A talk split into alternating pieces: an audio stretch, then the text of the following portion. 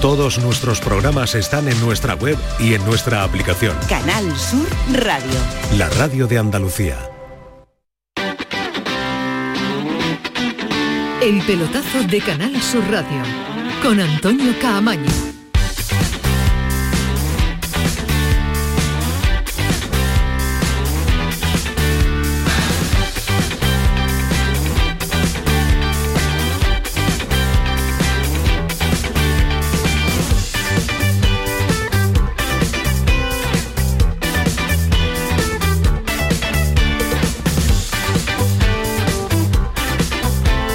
Señores? Muy buenas noches. Está en la sintonía de Canal Sur Radio, está en la sintonía del pelotazo.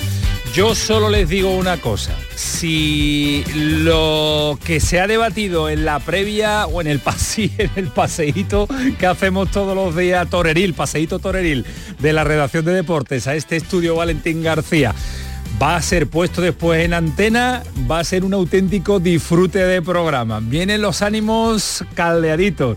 Está la jornada de liga todavía en efervescencia. Todos los detalles arbitrales, eh, los lloros de los grandes, o los no lloros de los grandes, o el poco entendimiento de Sevilla, del Betis, de la Almería, de lo que sucede en otra parcela deportiva, en otras ciudades y en otros eh, equipos. Vamos a intentarlo, ¿no? Vamos a intentarlo que sea calentito y que esté ambientado el asunto. Antonio Carlos ya ha levantado la montera, que decir que ya está todo preparado y a esta hora para contarles, por ejemplo, que tenemos fútbol en directo, que está compitiendo el Valencia, en Valencia está compitiendo el Cádiz, bueno, es decir, competir, eh, es decir, algo, porque en el minuto 3 ya perdía el conjunto de Sergio González, 20 eh, minutos después le expulsaban a Robert Navarro y ya a partir de ahí poco va a poder competir este Cádiz, salvo milagro ante un Valencia que ha encontrado su entrenador esa juventud, esa mm, experiencia también en algunos puestos para darle sentido a un conjunto que parecía que iba a estar en otra zona más complicada de la tabla clasificatoria. Ahora vamos a estar eh, viviendo con Javi Lacabe toda la segunda parte, con Curro Ramos que está analizando el encuentro. Vamos a escucharlo aquí y vamos a estar nosotros también en eh, Canal Sur para Cádiz y en Radio Andalucía para toda Andalucía. Pero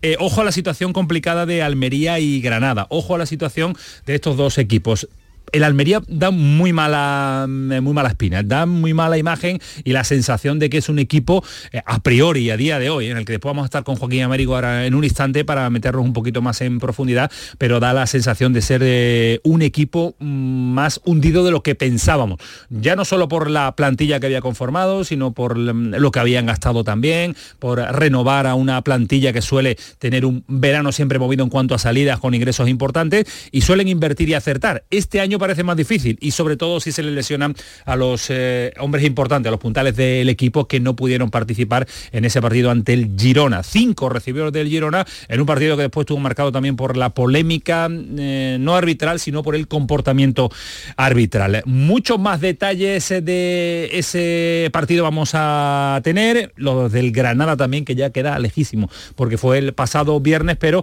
otra situación que nos preocupa y mucho del conjunto de Paco López. Empiezo a saludar a la mesa, pero con más argumentos. Alejandro Rodríguez, ¿qué tal? Buenas noches, Camaño. Buenas noches, me da una, alegría tremenda verte. ¿eh? Sí, sí, a mí también, a mí también, me da mucha alegría estar aquí. Cuatro o cinco, cuatro, cinco días fuera de, este hábitat natural tuyo. Hemos estado ahí. Te has llevado todo el viento para, para Cádiz. Bueno, aquí, aquí ha venido también, ¿no? Tú te has llevado, tú te has llevado todo y has mandado un poquito para acá, ¿eh? En toda la Andalucía occidental, la verdad es que ha habido mucho, mucho viento y mucha lluvia, pero, pero bueno, bien, eh, ahí hemos estado trabajando, disfrutando en el Estrella Andalucía Masters y, y por supuesto siguiendo muy de cerca también la liga. Fútbol, le ha echado, le ha echado un ojo y medio, los dos. Supuesto. Eh, mucho, ojo y medio, ojo y medio. Te he visto, te he visto muy, muy, muy metido, muy metido en el asunto. Sí, sí, sí, por supuesto. Hombre, es que ha sido un fin de semana. con ganas de discusión? Ha sido un fin de semana calentito. Por otro lado, bastante habitual cada vez que el Sevilla y el Real Madrid se enfrentan. Siempre acaba, acaban produciéndose cosas, ¿no? Y, y polémicas, siempre, siempre. La verdad que estos partidos ya eh, de por sí vienen, vienen calentados de antes y, y, y, salen calentados después, siempre. ¿Es el detalle de la jornada con el que te quedas? Con el precalentamiento, calentamiento, postcalentamiento. Sí, seguramente sí, ¿no? Seguramente me quedo, me quedo con ese detalle y, bueno, ya lo analizaremos más tarde, pero, pero con el con el debut también de, Diego Alonso y, bueno, por, dejarlo en una en una frase, pues el encontrarnos con un Sevilla más agresivo, ¿no? Eh, sobre todo, ¿no? Futbolísticamente hablando, más agresivo, más, más, más valiente. Y diferente, sí, y diferente en algunos en algunas eh, zonas también eh, del terreno de juego. Ismael Medina, ¿qué tal? Muy buenas. Hola, ¿qué tal? Muy buenas, Antonio. Se nos une la Liga con la Liga de Campeones, partidazo mañana en el Estadio Ramón Sánchez Pizjuán, con ello vamos a ir después, con Arteta, con homenaje a José Antonio Reyes, lógicamente también, hombre que vistió esas dos camisetas y hombre que lamentablemente se nos fue ya hace tiempo en circunstancias que ya todo el mundo conoce. la Liga te deja también todavía los resquicios del Sevilla del Sevilla Real Madrid o te queda o te queda con otro argumentario. Bueno, me deja muchas cosas. Primero que eh, se habla mucho de lo de lo secundario más que de lo principal, me pareció un muy buen partido de fútbol, un Sevilla-Real Madrid que estuvo entretenidísimo, con ritmo, me gustó además los piques que son muy futboleros, incluso con un buen arbitraje. En un partido muy difícil me pareció un buen arbitraje porque cada día lo ponen más complicado en nuestra pues liga. desde la capital no, no, coinciden contigo. ¿eh? Eh, es difícil que coincidan, sobre todo porque ya no se habla de fútbol, se habla más de, del show, que es lo que se lleva. Me deja también que la Almería, aunque con el cambio de entrenador sin competir es imposible, es un, es un pugil que ante cualquier mínimo golpe ya no se levanta de la lona, no un puñetazo ni un golpe mínimo. El Granada me, me preocupa eh, y en el Betis que Pellegrini está sacando rendimiento a una plantilla que yo pensaba que tenía más voy a esperar, solo yo digo, voy a esperar porque la liga pasa muchas cosas, pero sí me está decepcionando el rendimiento en las áreas de este Betis de Pellegrini que tiene más te iba a decir más puntos, tampoco tenga mucho más puntos, pero agarra más puntos que sensaciones porque no termina de arrancar con respecto a lo que yo esperaba. Sí, un Betis que, insisto, yo creo que el término que vamos a utilizar y repetir mucho, salvo que seamos muy, muy, muy, muy originales y, en diversidad de opinión, es que estamos pasando por, o estamos teniendo sensaciones raras con los equipos andaluces. Eh, Granada, el Cádiz ahora también, vamos a estar con Javi Lacabe, insisto, el Almería, el Betis también, que ahí está en, una situación en la que no termina de arrancar, tampoco da muy, muy, muy malas sensaciones, pero no termina de ser toda, todas positivas. Muy, muy, muy, sí, Antonio Carlos. Fali Pineda. Muy buenas noches. Buenas noches, Antonio, ¿qué tal? Muy entretenido el paseillo sí, previo, ¿eh? Debo, ¿eh? debo confesar que para mí es un auténtico placer discutir y dialogar con Alejandro, porque Alejandro tiene la capacidad intelectual de saber ponerte y saber hacerte reflexionar y saber colocarte en el otro lado defiende su argumentario con muchas bases. Lo, defiende, lo, defiende bien y te hace pasar a lo que yo domino como el lado oscuro, ¿no? Para mí, pero que es cierto que también hay que. te tienen que poner en otro punto de vista. Y como me gusta discutir con él, si me permites un apunte. ¿Ya ahora viene el palo, ahora viene el palo, ahora viene el palo. ¿Por qué crees que ha sido todo ese preámbulo? No, no siempre hay polémica en los Sevilla-Madrid, como él ha dicho. Cuando el Madrid gana 0-4, Sevilla tiene un color especial, es muy bonita y nos han recibido muy bien cuando el Madrid gana 0-4. Claro. claro, cuando pierde puntos ya es... Claro, pues, Alfonso Sevilla ha tiene un color especial y demás. Alfonso dice mm. que se siente que es el Sevilla el antimadridismo por excelencia, no en Barcelona, que está aquí el antimadridismo por excelencia. Yo no sé cómo lo mide Alfonso Usía, donde hay más antimadridismo, en Sevilla o en Barcelona. es verdad que Sevilla es una ciudad donde el Real Madrid no ha caído no cae bien. Y los dirigentes además entre ellos están bastante bastante distanciados y si se puede se, da. la, opinión de, Alfonso Sía para mí es como la del vecino del segundo. O sea es que me da exactamente igual lo que piensa eh, Alfonso Sía iba a decir Ismael porque eso va a pasar luego pero no todavía. No pero es verdad es que me da igual. O sea que él piensa eso. Ah pues muy bien oye Alfonso pues esa es tu opinión. Cuando, nos tomemos una cerveza lo discutimos. crees que hay más antimadridismo no sé, yo creo que hay bastante antimadridismo en España. bastante. yo, yo diría que el mayor antimadridismo es el Atlético de Madrid. Yo diría, por encima del Sevilla y por encima del Barcelona. Y es verdad que el Sevilla está muy alto. En los últimos años está muy alto. Eso es cierto. Desde hace, desde hace mucho tiempo. Yo ¿eh? creo que Pero en los últimos, en los últimos años especialmente. En Cataluña hay muchos madridistas porque no conocemos bien la, la, realidad de la sociedad catalana y hay muchos madridistas, de hecho el segundo equipo más seguido después del Barcelona. Y yo creo que en general en general, Se está ¿eh? generando un momento muy salvo islotes, ¿eh? salvo islotes, España es del Madrid. ¿eh? No tengo ninguna duda. No tengo esa, esa, capacidad, de, esa medir, capacidad de, de, medir lo, que siempre, lo que siempre es verdad que Sevilla Real Madrid nunca han tenido un vínculo. Siempre desde hace no sé 50 60 años.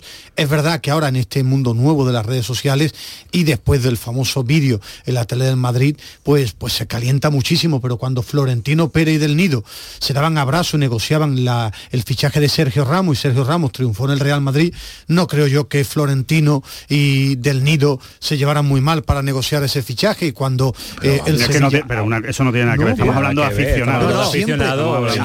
a mí no me cabe duda de la década de los 60 70 que no es algo nuevo me sorprende no creo que, que, es algo, que, es algo, eh, que se ha eh, que, que, se ha engrandecido con, con, con, la rivalidad con el con el con el con, con la subida del nivel del Sevilla con la mejora del Sevilla recuerdo también un enemigo brutal del Real Madrid de los últimos años ha sido el Valencia y la afición del Valencia cuando el Valencia se pegaba con el Madrid con los, claro. con los Albelda, Cañizares, etcétera, etcétera. Cuando el Valencia ganaba la liga, ¿no? Está movidita, está movidita y va, y va a estarlo la actualidad, la jornada, la información, 10 y cuarto de la noche. Llevamos eh, nueve minutos de la segunda parte en Mestalla con esa derrota que le estábamos uh, diciendo, pero está intentándolo el Cádiz con uno menos. Vamos a vivir, vamos a fusionarnos, vamos a compartir, a disfrutar de Javi Lacabe en esta media hora larga todavía que le queda al equipo amarillo. No sé si tenemos la oportunidad, yo creo que sí, el milagro lo hace Antonio Carlos ya. Javi Lacabe, ¿qué tal? Buenas noches. Buenas noches, Antonio Camaño. Buenas noches, pelotazo. Pues no tenemos buenas noticias, ya lo habréis dicho, ¿no? Sí. 2 a 0 pierde el Cádiz, con un futbolista menos. Pero bueno, como tanto Curro Ramos como este que les habla tienen esperanza y somos muy optimistas en el fútbol, optimistas por naturaleza, pues no nos damos por vencidos a partido muy abierto en la segunda parte. Esto puede generar que lleguen contras peligrosísimas del Valencia, ahora nos comentará Curro. Pero es verdad que el Cádiz está llegando. Ha llegado más en 10 minutos que se cumplen ahora mismo del segundo periodo que casi en toda la primera mitad. Con lo cual el deseo o la esperanza es que el Cádiz marque el 2-1 antes de que el Valencia sentencie con un 3-0, si no está sentenciado ya.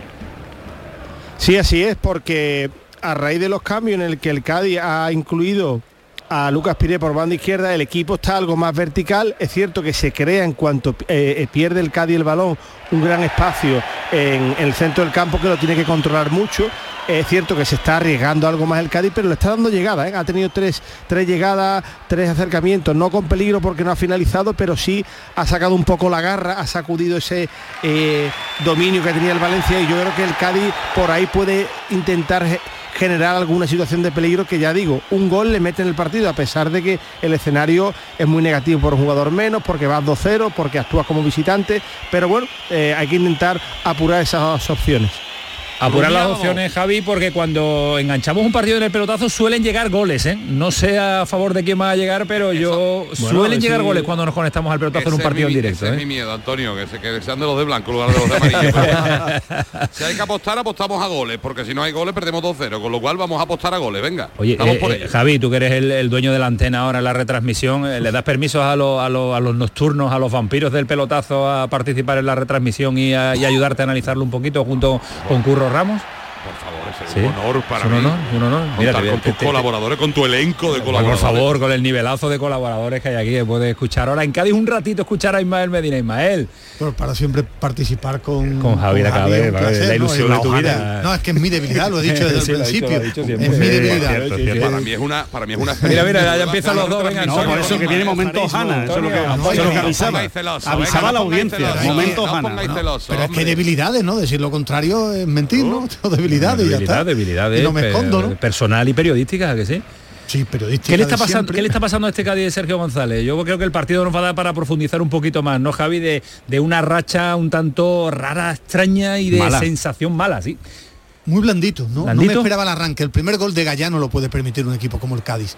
Que te haga ese gol tan fácil Gallá, como si fuera la reencarnación de, de Roberto Carlos. Un equipo que tiene que encontrar la seguridad más vistoso que competitivo en los últimos partidos, ¿verdad? Que con detalles de, expulsiones, que después hablaremos de la expulsión de, del partido, eh, que le está castigando mucho, pero el arranque no me ha gustado del Cádiz, lo he visto blando. Mira, por eso admiro tanto a Ismael. En una frase yo creo que ha resumido perfectamente los últimos seis partidos del Cádiz. Empezó siendo el mismo equipo de la segunda vuelta del año pasado, compitiendo de maravilla y lleva seis partidos siendo más vistoso, más abierto, más más bonito, qué bueno. Más bonito que competitivo.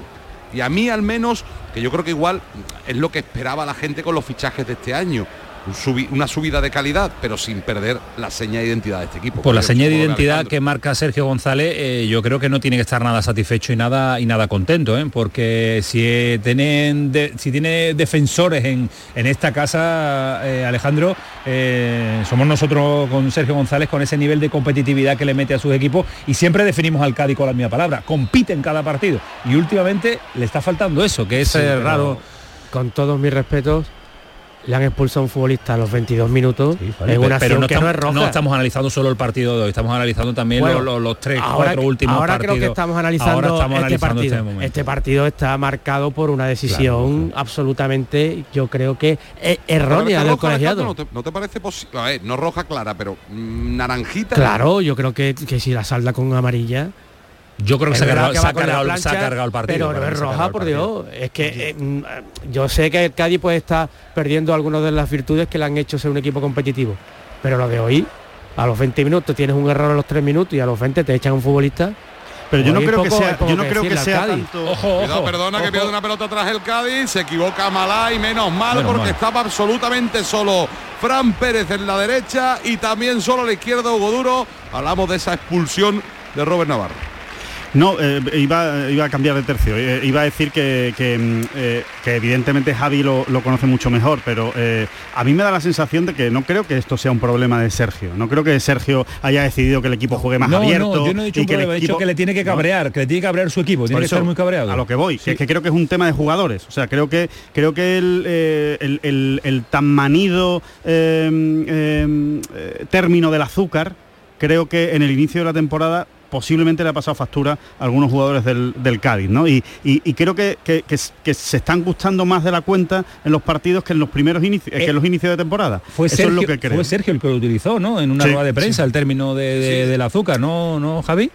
Sí, sí, fue el propio Sergio y además yo creo que eh, eso le da mayor eh, contundencia a lo que está diciendo Alejandro, que es que yo no quiero pensar que el futbolista del Cádiz se ha creído que este año tiene plantilla para hacer otras cosas distintas a las que tenía que hacer en años anteriores pero me da la sensación que en la práctica es lo que está ocurriendo.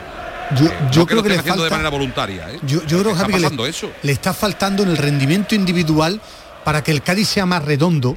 Eh, que repito, tampoco es un desastre ni mucho menos la temporada, pero sí es verdad que necesita la mejor versión individual. Está notando mucho la baja de Luis Hernández y la mejor versión de Escalante junto al Caraz. Ese trío con un buen Fali es el que hace al equipo mucho más sólido. Y después en el tema de las expulsiones que creo que el fútbol se lo ha encargado definitivamente. A cámara lenta, todo es expulsión y es que al final ya no puedes entrar duro. En un campo rápido y mojado, para mí no es raja, no es roja. Siete repeticiones, seis repeticiones para hacerlo roja. Ahora, es que en el fútbol tiene que haber contacto contacto en un campo mojado. A ver, el contacto es duro, pero pero es que es verdad que en el minuto 20 pensártelo un poquito y decir, me, cago, el, partido. No puede expulsar a un futbolista por esa acción, hombre, con roja directa, que no. no, me, gusta ser yo el que haga abogado del No, pero es verdad, Javi, te, iba a ayudar, te iba a ayudar en eso. Que, que yo creo que si ocurre al revés, yo creo que si ocurre al revés y un jugador del Valencia, estaríamos diciendo que la expulsión era muy buena. Yo pido la expulsión si, veo ese piso, es verdad que va abajo, que muchas veces medimos por la altura. De hecho, con la expulsión de Machís contra el Girona, recordáis, dijimos, es que aunque le den la muñeca, va a la altura de la cadera. Tú no puedes entrar con la plantilla a la altura de la cadera. En este caso es verdad que va a ras de suelo, a la altura del tobillo, pero es que lo decía Curra hace un momento en la retransmisión, es que en ningún momento recoge la pierna. Es que le pisa y muy mal. el tobillo. Que por cierto es la cuarta expulsión, creo ya, del Cádiz en lo que va a temporada. Sí, ¿eh? jornada antes del paro. Contra el Alavés, contra la Almería. Curro, eh, Curro, que está formando parte también de la retransmisión eh, y tú formas parte también de esta familia del pelotazo. Eh, ¿Te está dejando el te está dejando el Cádiz esa sensación en las últimas jornadas de más bonito que, bueno, algo que a Sergio González no le no terminaba de convencer? Bueno, Aquí yo creo que hay que discernir entre dos cosas. Por un lado, el equipo eh, sabe hacer con balón cosas que no eran habituales en épocas anteriores tipo Álvaro Cervera, pero es cierto que el Cádiz además hoy pierde a su columna vertebral, Javi Hernández que te da salida de balón, que es el central. Eh, no está tampoco Rubén Alcaraz, que es el jugador que tiene mayor criterio y para la distribución del balón. Obviamente deseamos lo antes posible la mejor versión de Escalante que fue determinante la temporada pasada. En la banda izquierda el jugador titular es Ocampo y si no Machis tampoco están. Eh, no está en su mejor versión salvo, salvo eh, Chris Ramos, los delanteros que el Cádiz tiene hasta cinco y Maxi Gómez no está bien. Eh, y, lo comentamos durante la retransmisión, partía casi como el jugador gol, el jugador franquicia y hasta el momento tiene que dar un paso al frente. Son pequeñas connotaciones en el que con la igualdad que hay, pues eh, no están teniendo su mejor versión y eso contribuye junto, que a, lo mejor ha podido tener algún infortunio con respecto a algunas decisiones arbitrales puntuales y todo eso se junta con la competitividad que hay en primera división, pues hace que el equipo, de la misma forma que tuvo una gran racha al inicio de temporada, ahora solo lleve dos puntos de 18 y gracias a ese colchón el equipo no está pasando dificultades, pues pero no está en su mejor momento el Cádiz y además lo ha reconocido en la previa eh, Sergio, apelaba a recuperar esas sanciones, esas fortalezas del equipo que le había hecho ganar a equipos, bueno, eh, victorias como el Villarreal, compitió muy bien contra Atlético de Madrid, todo hay que decirlo, el equipo eh, eh, mantiene ese nivel competitivo en el que no se evade del partido y no le penalizan demasiado con la competitividad que hay en primera división. En definitiva, esa versión del Cádiz que todos conocemos y que terminó tan bien la temporada pasada. Correcto. Antonio, dos cositas muy breves que no quiero monopolizar no, no, Primero, vamos genial. Dos cambios en el Cádiz, los dos puntas que se van, Maxi Gómez y Cris Ramos entran Roger Martí y Guardiola, también un cambio, entra Guillamón, que estaba muy olvidado por Baraja en el, en el Valencia. Y otra cosa también muy breve, yo era de los que antes de este partido y justo después del Girona mostraba mi preocupación por la situación del Cádiz y me llamaban pesimista. Cuidado, que como dirían en ese programa fetiche para mí, que es la isla de las tentaciones, cuidado que vienen curvas ahora. ¿eh? cuidado que vienen curvas ahora, dos partidos seguidos fuera de casa, en dos campos muy feos, como Getafe bueno, ahora el Sevilla en casa, Getafe, Mallorca y el Madrid en Carranza, el nuevo Mirandilla. Cuidado que vienen curvas, ¿eh? que no quiero ser eh, agorero. dos apuntos muy rápido. Uno, eh, con respecto a lo que decía Alejandro, el que ve la expulsión, yo no digo que sea un error, ni mucho menos garrafal. A mí es que me cuesta en este fútbol actual ponerme en los ojos de el bar, de todo, que a cámara lenta todo te parece roja. Lo que creo es que el fútbol es un juego de contacto en el que hay que interpretar la maldad. Y creo que también el jugador de Valencia hace mucho teatro. Creo que el futbolista español hace mucho teatro. Y creo que hay demasiadas expulsiones. Tú lo pones a cámara lenta, claro que es expulsión. Pero a mí me cuesta ver este fútbol actual con tanto bar, con tanta cámara lenta, porque se desvirtúa el fútbol. Pero es verdad que yo tengo ojos antiguos.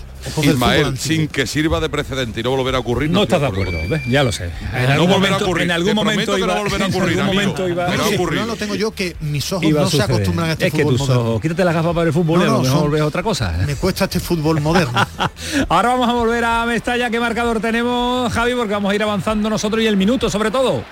2 a 0 gana el Valencia, cuidado que llega con peligro por banda derecha, le pega, rechaza la zaga del Cádiz, 21 y medio, camino del Ecuador de la segunda parte, Valencia 2, Cádiz 0. Esto está quedando genial, esto está quedando de maravilla, son las 10 y 27, esto es el pelotazo, estamos uniendo las dos retransmisiones.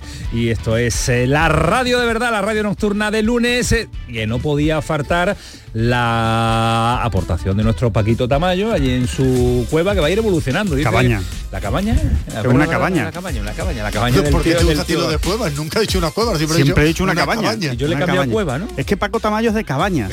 Estoy convencido de que él cuando él cuando se va de vacaciones va aquí la cabaña No, no, no, que va de playa y va a sitios importantes, porque es un tío importantísimo. Ya, sitios guapos, sí, sí, sí. ¿Es de categoría? Es de categoría máxima. La cabaña. Cuidado con la cabaña, La cabaña, la cabaña es este año, pero todo el año que viene el chalete que se puede montar. Paquito Tamayo, ¿qué tal? Muy buenas noches. Buenas noches, equipo. Buenas noches, Alejandro. Alejandro, me voy acá, pero no cabaña, sino caños de meca. Caños de meca, cabaña, todo, sí, todo está ahí. ¿Cómo está la red? Todo queda en Cádiz, todo, todo queda en Cádiz y, hoy a nuestros oyentes pues le vamos a pedir que en el 616-157-157 en nuestro WhatsApp y en nuestro Twitter, arroba el pelotazo CSR, comenten con nosotros cómo están viendo el encuentro, así como con el resto de temas que vamos a ir poniendo sobre la mesa a lo largo de esta hora y media que queda de programa. Así que tenemos ya las líneas abiertas, nuestro Twitter, arroba el pelotazo CSR y el WhatsApp 616-157-157. Imagínense si pueden opinar al respecto del Sevilla de Diego Alonso, el Betis de Pellegrini que no arranca, la polémica con el Real Madrid, la expulsión del jugador del, del Cádiz, de Robert Navarro, eh, la situación de Almería y del Granada, eh, todo lo que pasa en eh, Primera Federación. Todos esos detalles, todos esos puntos de opinión eh, ya se pueden encontrar en el pelotazo CSR en nuestras redes sociales y como dice Paquito Tamayo también en el 616-157-157. Antonio Carlos Santana, Kiko Canterla, toda la reacción de deporte, diez y media. Antonio, que se te ha olvidado, que está aquí hoy, ¿no?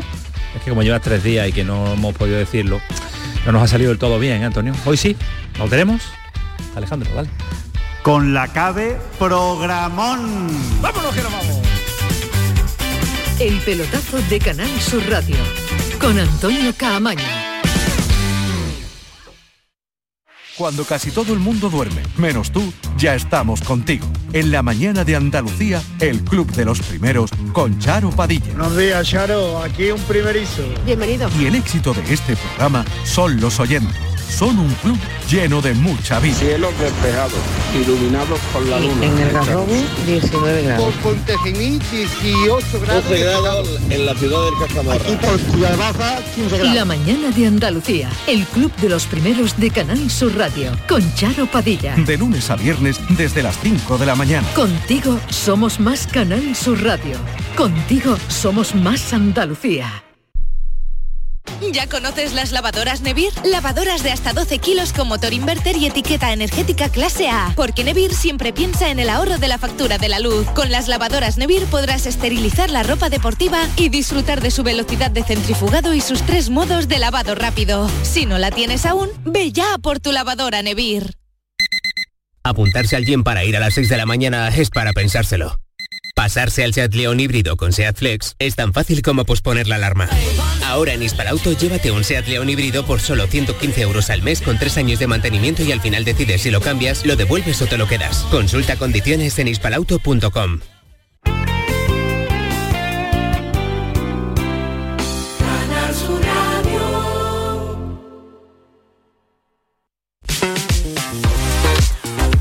El pelotazo de Canal Sur Radio con Antonio Caamaño. Diez y 31, continúa el minuto 70 de partido, 2 a 0, está perdiendo el Cádiz en Mestalla ante el Valencia, por lo menos en esta segunda parte compite algo el conjunto de, de Sergio González, pero no le sale absolutamente nada. Recordemos que está en inferioridad numérica desde el minuto 20, si no recuerdo mal, y que es eh, un peaje importante que está pagando el, Cádiz en el final de la primera parte y en este inicio de la segunda también. Pero del fin de semana nos dejan muchos detalles de equipos que no terminan, no terminan de, de arrancar con muchos problemas. El Almería que recibió 5 del, del Girona. Sí, puede ponerse 0-2. 0-2, que bien eh, partido, 0-2, eh, sí, sí, sí, sí. Empezó bien, empezó teniendo acierto. Y muy rápido. eh, demasiado rápido, Muy rápido creo se yo. le fue el 0-2. Y se le fue, efectivamente, en un flash se le fue ese- esa ventaja en el marcador y a partir de ahí a sufrir el conjunto de Garitano que recibió una reprimenda importante por parte del equipo revelación de esta temporada que es el Girona. En Almería estamos y con eh, Joaquín Américo. Joaquín, ¿qué tal? Buenas noches. Hola, buenas noches. Eh, pensábamos que le iba a dar tiempo a Garitano a activar a lo suyo, a ver algo diferente. El, el inicio fue esperanzador, el inicio no- no- nos dejó, por lo menos a mí, eh, sorprendido de, de cómo se agarró el partido en el inicio de, de ese encuentro en la Almería, pero volvieron, eh, volvieron las malas sensaciones, ¿no? Volvió lo que, lo que no nos gusta ver. 35 minutos brillantes, los mejores sin lugar a dudas de la Almería como visitante de esta temporada en primera división. Pero sin embargo, acto seguido, siete minutos horroroso, vergonzoso e impropio de un equipo de primera división que no supo rentabilizar esa renta para llegar al descanso. A partir de ahí, pues volvió a aparecer de nuevo el mismo Almería de Vicente Moreno, el mismo Almería de Alberto Lasarte, el mismo Almería que le cuesta trabajo competir, que no tiene capacidad para poder enfrentarse a equipos de primera división, y ahí están los números, tres puntos de, de 30 posibles, es un fiel reflejo de los resultados negativos de un equipo que paulatinamente va teniendo cada vez menos adeptos en la ciudad, cada vez son mucho más los aficionados que empiezan ya a pensar en que este equipo se va a empezar a despedir de primera división y que tan solo pues dejan solitos, dejan solitos prácticamente a Gaisca Garitano. Y es que de esto pinta mal de hace tres semanas se ha pasado a esto no tiene solución en Almería. Es la frase que más se repite en todos los curillos futbolísticos. Lo que está claro es que Gaisca Garitano no tiene ninguna varita mágica. Gaisca Garitano no iba en dos semanas a transformar claro. a la Almería y máxime en Montilivi frente al Girona. Pero lo que está claro es que Gaisca Garitano sí ofreció 35 minutos impresionantes que no se habían visto antes ni con Vicente Moreno ni con Alberto Lasarte, pero volvió de nuevo a aparecer el mismo Almería de Vicente Moreno, Alberto Lasarte, luego se deja bien claro y está bien considerado que este Almería necesita mucho tiempo, mucho tiempo para poder intentar mostrar pues un poquito de aire fresco eh, y algo diferente a la mala imagen que está ahora mismo mostrando en todos los estadios y en todos los partidos en primera división. Pero no es una sensación demasiado extrema, Joaquín. Es verdad que tú nos cuentas la, sensación que deja, que deja, que deja la ciudad y que deja el aficionado al fútbol de Almería, pero demasiado extrema, ¿no? Para el primer partido de Garitano. Insisto, desde la distancia que nos separa a nosotros de, Almería te transmito la opinión de los aficionados. La mía es totalmente diferente. Yo sé lo que considera que mientras que hay vida y esperanza, que 28 jornadas son muchos puntos en un juego, que son 84 puntos todavía, que hay un mercado de invierno todavía, que esto mm, cambiaría totalmente desde el mismo momento en el que se consiga una victoria y sería un panorama y una situación totalmente diferente. Yo, es una opinión personal mía, pero quizá yo, después de que Garitano sea el más positivo o el más optimista en Almería. Pero lo que está claro es que aquí en Almería, ya lo dije hace varias semanas, pues no solamente han dado ya por muerto al difunto, al herido, que estaba ya en una situación bastante complicada, sino que algunos lo han enterrado. Yo creo que están cometiendo un grave error, porque yo sé los que piensan, yo lo digo con toda la sinceridad, que no sé lo que va a pasar al final de temporada, pero lo que sí os aseguro es que la propiedad, la propiedad de la Almería va a luchar hasta el último momento para evitar que el, descenso se produzca. y eso es una cosa os lo puedo decir a ciencia cierta. Queda muchísima temporada. Eh, sobre todo porque pienso que la Almería no tiene la peor plantilla de primera edición. Tiene un problema importante, una mandíbula de cristal, y se ha demostrado que una cosa es fichar eh, gastándose dinero y otra fichar bien. El, Almería le ha faltado fichar mala leche competitiva. No puede ser que en la élite, yo estaba viendo el partido, no te puede marcar goles tan fáciles en el Girona, ni cuando yo jugaba en regionales, no te puede marcar eh, de 0-2 dos goles en un minuto con una facilidad pasmosa, o que eh, uno de los goles, el delantero centro, eh, no reciba ni, ni ningún jugador de la Almería lo encime. Eso es un problema que tiene que trabajar en la Almería porque le falta mala leche competitiva, no lo ha fichado.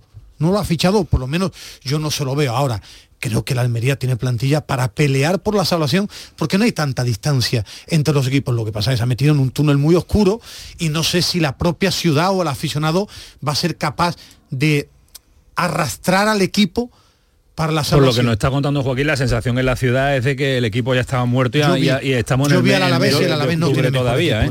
no, no, no, no lo tiene, pero, pero sí, pero sí creo que está más preparado psicológicamente para lo que tiene que hacer. Y yo creo que ese es el gran problema. Yo creo que el, Almería lo que tiene y lo que demostró sobre todo eh, contra el Girona después de ese inicio tan bueno es que psicológicamente están metidos en un túnel. Claro. Es que el equipo no cree, el equipo no cree. El equipo recibe el primer gol. recibe el primer gol y, se, y se derrumba, ¿no? Entonces, ese, yo creo que es lo que hay que trabajar y para eso, más allá de lo que pueda hacer el entrenador, que no es fácil, pero bueno, que sí que puede poner su, granito de arena, hacen falta líderes en el vestuario. Hacen falta jugadores que alcen la voz y digan, señores, que, esto hay que sacarlo, como sea. Eh, Joaquín, eh, decías tú y nombrabas a Garitano, que yo lo noté en la rueda de prensa, lógico que va a decir, no va a tirar la toalla él en el primer partido. Yo lo vi con ganas de pelear, ¿no? Es una oportunidad importante de entrenar a Almería y no creo que tire la toalla tan fácil, ¿no? No, no, no, no, en absoluto, en absoluto, por Dios, por Dios. Eh, por un partido no va en ningún momento a, tirar la toalla más y me porque obviamente estamos hablando de 28 partidos que quedan todavía y porque el contrato de, de Garitano no solamente está a finales de junio del 2024, sino a finales de junio del 2025.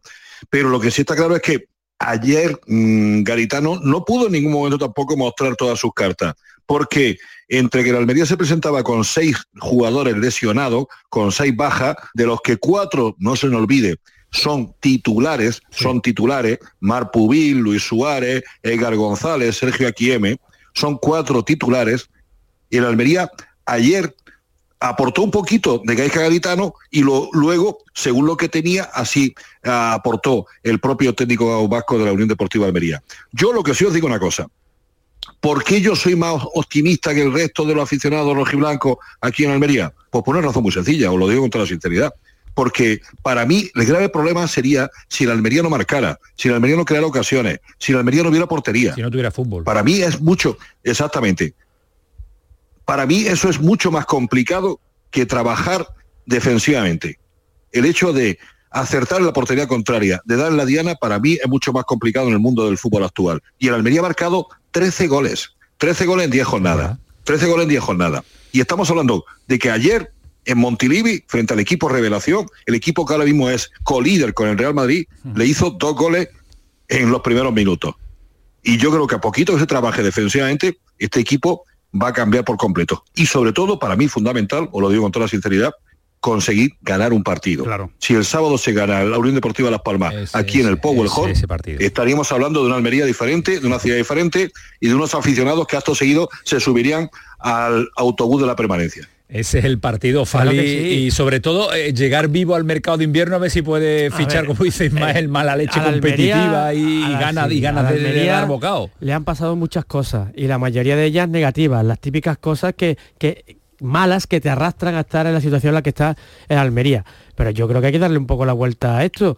Eh, Joaquín lo ha dicho perfectamente. Hay media hora de fantástico juego en el campo de uno de los mejores equipos de la categoría ahora mismo, como es el Girona, y después es mucho más fácil, eh, mm, digamos, crecer desde la destrucción, desde intentar hacer un equipo más sólido que cuando no tienes ningún talento para jugar en ataque o para hacer goles. Creo yo, siempre es bueno el equilibrio, ¿no? Pero creo yo que eso lo tiene ganado el Almería tiene que pelear contra las lesiones, contra las circunstancias que le han hecho estar abajo y yo, yo creo que hay que quedarse con lo bueno que, ha hecho el equipo y lo mostró en la primera media hora en Almería. A partir de ahí, crecer y ser más sólido, sin duda. Hay una cosa que le está penalizando mucho a la Almería.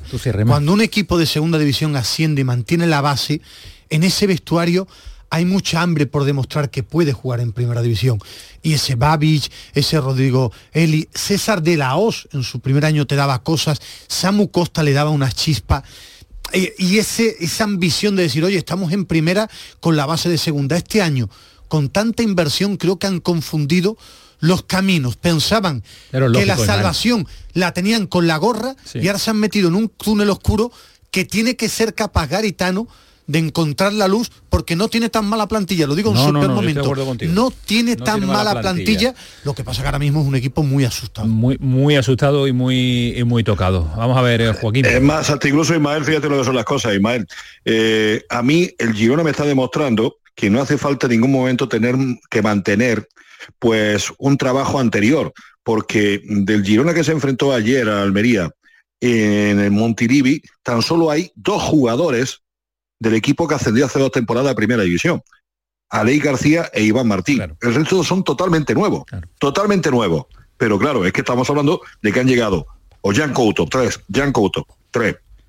Pero es que los otros ocho que han llegado es que han subido el nivel de una forma impresionante. Claro, esta temporada luchando, pero en años anteriores seguían manteniendo su Bernardo, eh, seguían manteniendo esos jugadores que la Almería es solo su segundo año, ¿eh? Juanpe es solo su segundo año y todavía... Y el mismo, y el mismo entrenador. Eh, bueno, ah, sí, la, la confianza. que para, ahí, está la clave, ahí está la clave, ahí está la clave. Para mí, Michel, a día de hoy, salvo los entrenadores de los equipos grandes del fútbol español, para mí es el mejor entrenador que hay ahora mismo en el fútbol español. ¿eh?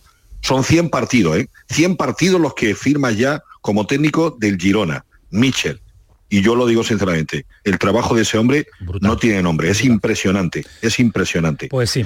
Lo que pasa que os digo sinceramente una cosa, yo creo que aquí eh, se quiere llegar con vida al mercado de invierno y ese mercado de invierno pues yo creo que va a remodelar por completo una plantilla que me apunto, y lo hemos dicho en más de una ocasiones, no es tan mala, hay buenos jugadores, pero buenos jugadores no significa que haya equipo. Y a, día de hoy en Almería no tiene equipo. Vamos a ver qué, qué sucede. Eh, yo me quedo y le copio la frase a, a Joaquín, que llegue vivo el Almería con opciones de pelear en la segunda parte del campeonato en enero. Vamos a ver si hay esa opción en cuanto a puntos obtenidos. Eh, gracias Joaquín, un abrazo, cuídate mucho. Buenas noches. Hasta luego, adiós. Eh, Casi menos cuarto a las 11. Podemos volver, Antonio Carros, a compartir un ratito de antena con Javi Lacabe porque lo echamos de menos. Ha habido un gol anulado por fuera de juego al Valencia. Se hubiera subido al marcador, hubiera sido el tercero. Pero de momento está aguantando el tirón en la segunda parte y está bueno, ahí manteniendo esa distancia. Un golito lo metería, pero parece difícil porque ni tan siquiera están No se está acercando. incomodando a la portería de, del Valencia. Para mí la gran revelación ¿Cuál es? es el, ¿El Valencia? de Baraja. Porque a mí cuando empezó hombre, la temporada pensaba hombre. que iba a estar entre los tres últimos. Pero es que lo del, Gi- lo ya, ya, Valencia, no, del decir que el. Valencia está por encima del Girona, hombre, como revelación, igual es. Ismael está hoy de lunes, está de hoy de lunes. Está Que muy está muy haciendo las opinión. cosas muy bien Baraja y que a mí me ha sorprendido, sí. Ahora, ponerlo Es por que encima viendo del la Girona. plantilla yo pensaba que iba a estar muy, muy, muy mal. Bueno, pues eh, vuelvo a saludar a Javi Lacabe y allí está en Valencia con un cambio en el conjunto valencianista, pero no hay forma, Javi, de, de- de acercarnos ni tan siquiera, ¿eh? No hay forma. Tenemos otra vez comunicación con eh, nuestros compañeros del pelotazo, con. Antonio Camaño y su equipo. Pues no tenemos mejores noticias, No, Antonio. no forma, Sigue la no. cosa 2 a 0 y ha estado bastante más cerca, sin ocasiones flagrantes, pero ha estado bastante más cerca el 3 a 0 que el 2 a 1 que nos metería a todos en el partido y en esa emoción. Hemos visto un gol anulado al Valencia, fuera de juego clarísimo, pero es que incluso han tenido que esperar, yo creo que era claro, ¿eh? medio metro, un metro había, y una mano incluso que te marcaba... Sí, pero al final ves las líneas del bar y había dos dedos. Las ¿eh? líneas no me, cada, cada, no me Yo- las creo ya, ¿eh? yo que de las las líneas líneas- del bar me parece de cachondeo. Que la Yo no quiero calentar, dedos. yo no quiero calentar a los aficionados del Betis, pero después de aquel famoso fuera de juego en el Atleti Bilbao Betis que, pro- que propició el 1 a 2, yo ya no volveré a decir en una retransmisión, me lo he prometido, que el fuera de juego es claro. O sea, ya puede estar uno en la frontal del Pero es área que, y el Javi, defensa en medio campo que no volverá a. Había una camiseta amarilla, un brazo entero, eh, como marcando, agarrando al jugador un poquito, y esa era la distancia que había fuera de juego. Después ves las líneas y parece, como dice Alejandro, centí- centímetro y medio. Vamos a ver si ¡Cuidado, balón parado. ¿Para dónde va. La más clara del Cádiz en todo el partido. La falta lateral votada por Lucas Pires en el punto de penalti. Cabecea picado, pegadito al palo derecho. Sobrino, había fuera de juego. Pues mira, ¿Eh? mal que la ha hombre. metido. ¿Eh? Me lo hubiera cantado como un loco y me lo hubiera comido con papas. pero fuera, pero fuera de juego de sobrino, no lo parecía. En, la acción que ha podido ir a intentar el remate, pero si el balón se ha salido fuera directamente. Bueno, No, lo ha salvo- tocado y salvo fuera, ¿no? que haya hecho eh, la defensa del Valencia el fuera de juego y no nos hayamos dado cuenta, a mí tampoco me parecía fuera de juego. Es una repetición, pero, pero no lo parece. Eh, ¿qué le- Recupera el Cádiz, el balón por la derecha. Espérate a ver si cantamos el Sí, sí, 2-1 en directo. Guardiola por banda derecha, conduciendo con la izquierda. Tiene el desmarque por dentro de Iza. Guardiola se lo toma con tiempo por el centro, balón al segundo palo. Despeja Fulquier, quiere llegar Lucas Pires. Va a proteger el brasileño que llegó del Santos con el 33 a la espalda. Quiere girarse, se va del primero. Se mete en un lío. Uy, quiere hacer una gambeta ahí importante. Pero Fulquier arriba a los Ronald- Sí, a a- a- los quería hacer la de- Ronaldinho, hacer un sombrero. a los Quería hacer la de mágico. La de mágico. La culebra macheteada ha querido hacer. Como meta un gol el Cádiz ahora mismo el Valencia, le entra un miedo. Hombre, claro. Sí, hombre, claro. Y se va a ese campo que suele ser Esperamos que, que, que, que Roger y Guardiola, Guardiola ahora ha tocado el balón, pero Roger creo que no lo ha tocado desde que ha salido. Yo, es más, yo creo que Roger no ha tocado la pelota. No. Ha hecho un control ahí, una posición de ventaja que se le ha escapado el balón terrible. Mira, mira, aquí tenemos la repetición de la culebra macheteada. Uy, uy, uy, uy, uy. Además, elevando la qué pelota. Si le sale si le eso, sale, cuidado, eh. aplaude Mestalla, La ¿eh? cara de No puede negar que es brasileño, No, lo, chaval. lo eh, que no lo puede negar. pasa la pelota, la patada de Fulquier me duele hasta a mí. ¿eh? Ahora, ahora, ahora. No ha Este- elegido buen adversario. aquí, Venga, aquí, ahora, aquí va a ahora, ser. Javi. Aquí va a ser, venga. Tres minutos y medio para el 90. Más un añadido importante, habría tiempo. Ahí va el nuevo mago brasileño, Lucas Pires, la pone al corazón del área. Despeja la defensa, pues no, de momento no ha sido aquí, pero no ha acabado la jugada. La cuelga hizo Cárceles muy cortito el centro, la despeja sin contemplaciones Pepelu y se va por línea lateral. 30 y no, 30 y nada, 42 se cumplen de la segunda parte. Sigue el 2 a 0 para el Valencia. ¿Qué calendario tienes, Javi? Ahora estamos analizando siempre los rivales más, más inmediatos para intentar, lo decía tú antes, ¿no? El Sevilla viaja a Cádiz Sevi- dentro de... ¿Semana que Sevilla viene? es? después Semana de la que viene, Semana que viene. sí. Sábado a las 9. Sábado a las nueve. Después del buen Sevilla que vimos el otro día, eh, el, sábado, el sábado Cádiz-Sevilla, dos visitas al dentista como son Getafe y Mallorca y recibe al Real Madrid. ¿Invita a Manolo Vizcaíno a Del Nido Benavente? No, claro, imagino que sí, suele ocurrir. Suele ir, ¿no? Siempre, ¿no? Suele ocurrir en los Su suele amigo ocurrir. íntimo, vamos, su herma- hermano. La falta de capital. No, y se está generando mucha demanda de entradas, ¿eh? Muchísima toda esta semana. Pues cuidado que ya se llevó una grande hace dos temporadas porque hubo, aparte de la grada de preferencia que suelen ir siempre Que había, 500 seguidores había visitantes, muchos aficionados del Sevilla. se llenó la tribuna de aficionados sevillistas y se llevó una buena y vizcaíno, ¿eh? Por aquel asunto. Ya el año siguiente no pasó, ¿eh? el año pasado ya no ocurrió.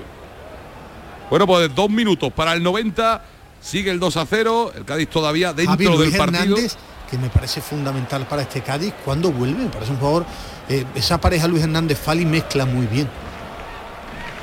¿Te hablo de información o de intuición? Información. Y bueno, las dos, la, infor- información que tengo eh, es que el Cádiz no da información ninguna.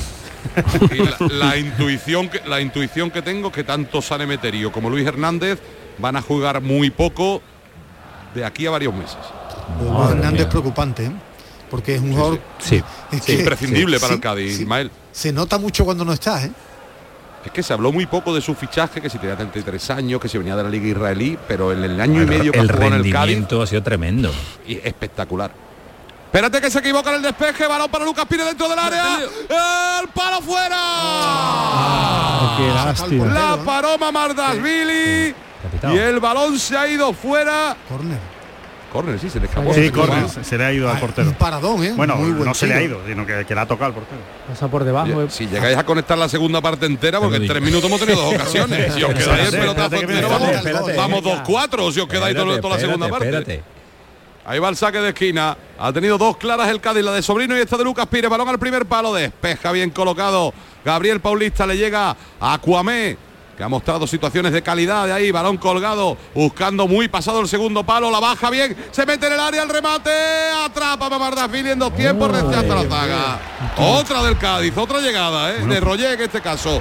Espérate que llega Lucas Pires, línea de fondo. El Cádiz apurando sus opciones cuando va a llegar el 90. Lucas Pires quiere hacer otra, línea de fondo, la pone al corazón del área. Bueno. Roger controla, taconazo, brutal del área afuera. Qué lástima. La ha tenido Javi Hernández. De verdad, no os vayáis, no os vayáis porque en cuatro minutos, cuatro ocasiones, que no habíamos tenido ni una en todo el Está partido. pidiendo la hora al. Lucas Pires. de partido, cómo ha penalizado, porque Y Pires, la entrada de Pires. ¿eh? Clave. Oh, qué buena. Oye, me está gustando el brasileño a mí, no por la culebra macheteada solo, me está gustando. ¿eh? Ponle nombre ya, Javi. Ya lo bautízalo esta noche y ya se queda para toda la temporada. Qué pena. Bueno, ya los alargues no existen, los largos, ¿no? ¿Cuánto pones? ¿Tres? Tres. Tres, claro, ya se acabó. Eso fuera. Ha habido, ha habido más, ha habido más en la primera parte que en la segunda, ¿eh? Es que tres- Ya no existen, bien tirada. Hombre, es decir, Ismael. Esto, esto va por moda, hubo la moda de los penaltitos. Empezaron muy de fuerte. penaltitos en Ocho, los 10, córneres. 12, hemos visto Eh, 12. Y ahora ya son tres, cuatro. Allá los líos. Oye, Magiquiño es excesivo para Lucas Pires. Magiquiño demasiado. Javi, no Un poco pronto. el, ma- el maguiño es demasiado para ponérselo tan pronto. pero buen, pero buen partido, buen partido de Lucas Pires. Y, Está, y este está tipo de demostrando jugador cositas, ¿eh? puede gustar en el eh, antiguo Carranza, ¿eh? Va a gustar No. mucho, ¿eh? En todos lados. Hace, hace la culebrilla macheteada, saca hecho, se vuelve loca la gente en Carranza. Vamos, lo- los ratos está viendo me ha sorprendido como, como es Coumé, ¿no? Cuamé. Cuamé, me ha sorprendido. Ay, No ha estado mal. ¿eh? Cuidado, Ori. Se cruza bien Fali para abortar esa jugada de peligro. Uy, Cuidado, uy, ahora uy, se la uy, juega. Fali. Se ha regodeado ahí Fali con la jugada, Ha ¿eh? hecho, ¿Y ahora se ha lesionado, que se ha lesionado. Ay, no me diga. Sí, se no la me diga. Sí, sí, sí. Pero Pues, conociendo a Fali yo creo que no que es sea- sobrecarga. Mañana está jugando. Mañana, está jugando. Hay que recordar que tiene si tres centrales, tres centrales lesionados el Eso. Cádiz. Víctor Chus, Momo y Luis Hernández. Ha sido La ha golpe, pegado. ¿eh? Ha sido La ha golpe. pegado. ¿Cómo ha corrido? Ha corrido ¿Golpe? un militar. Yo creo que no es. Yo creo que sobrecarga un poquito. pero No, sí, es muscular, es muscular, sí, pero no- muscular. No, es rotura de nada, se le sube un poquito, pero ahora con estiramiento, mañana masaje. Es un fenómeno, está- no nada. Doctor Medina. Que no si me ha dado pinta de noche- rotura. Si es rotura, Si llega esta noche se pone a jugar con los niños al fútbol. Si llega esta noche y están despiertos se pone a jugar con los niños al fútbol, seguro, con sus hijos. Y mañana pide entrenar, ¿eh? no hay entrenamiento de recuperación. Ahora amarilla para Sobrino por una entrada en campo rival. que Y nos queda un minutito. Bueno, y Habéis po- hecho todo. Pero en la segunda parte eh, ha estado la. Los últimos Sí, los últimos 10 10 minutos. minutos. Bueno, sí. pero por que ha lo hecho menos los cambios ha ha estado en el partido, ¿no? Ha- se va con la sensación de que Yo creo que hay una mezcla de las dos cosas, ¿no? Por lo menos es, es verdad que ha tenido vergüenza Torera para echarse hacia arriba. Yo creo que el Valencia también se ha, se ha- se ha venido un poquito atrás, un poco con miedo del resultado, de perder el resultado. Pero, pero bueno, desde luego ha tenido, ha tenido llegadas y, y oportunidades. Alejandro, yo me quedo enfadado con Camaño porque si estáis toda la segunda parte, esto acaba 2-4. Estoy de acuerdo. Estoy convencido. vamos, Pensaba cuatro que, el- minutos que el milagro no nos, pare- no nos daba, Javi. Parecía el Brasil del 70, que estos cuatro minutos, el Y si- y tú- una y locura. si tú si te- empezamos desde el 45, en el 47 hubieran expulsado a Mar- a Mamardashvili. Y si tú te atreves a, ten- si tú te atreves a tener a Joaquín Américo pinchado. Espérate ¿eh? que vamos a tener otra. Espérate que va Guardiola escorado. Por dentro Roger Martí. Y se equivocó Guardiola, y se la quitó Muy Mosquera. lento, hola. Pues aquí se va a acabar el partido. Además, ¿eh? Javi, ya. si tú te atreves Espérate que la pierde. Perdona. Antonio, balón para Guardiola. Escorado le pega. Otra vez Mamardashvili. Tenía dos jugadores. Otra Sobrino vez solo. Sobrino y creo que Rullé también estaba al remate. Sí, pero ha tenido ocasiones muy claras. Mira. Ha tenido No, no, cinco no, el Guardiola Cádiz. acaba de ¿eh? entrar. Cinco. minutos. Acaba de No, entrar, Guardiola. Fabi. Sí, es verdad. La quiero definir Uh, buena lo ha hecho mal, ¿eh? Ha un paradón. pierna, Sí, sí. ¿eh? Es más paradón. mérito del portero que de mérito de... Se acabó. de Si levanta la cabeza es el 2 a 1.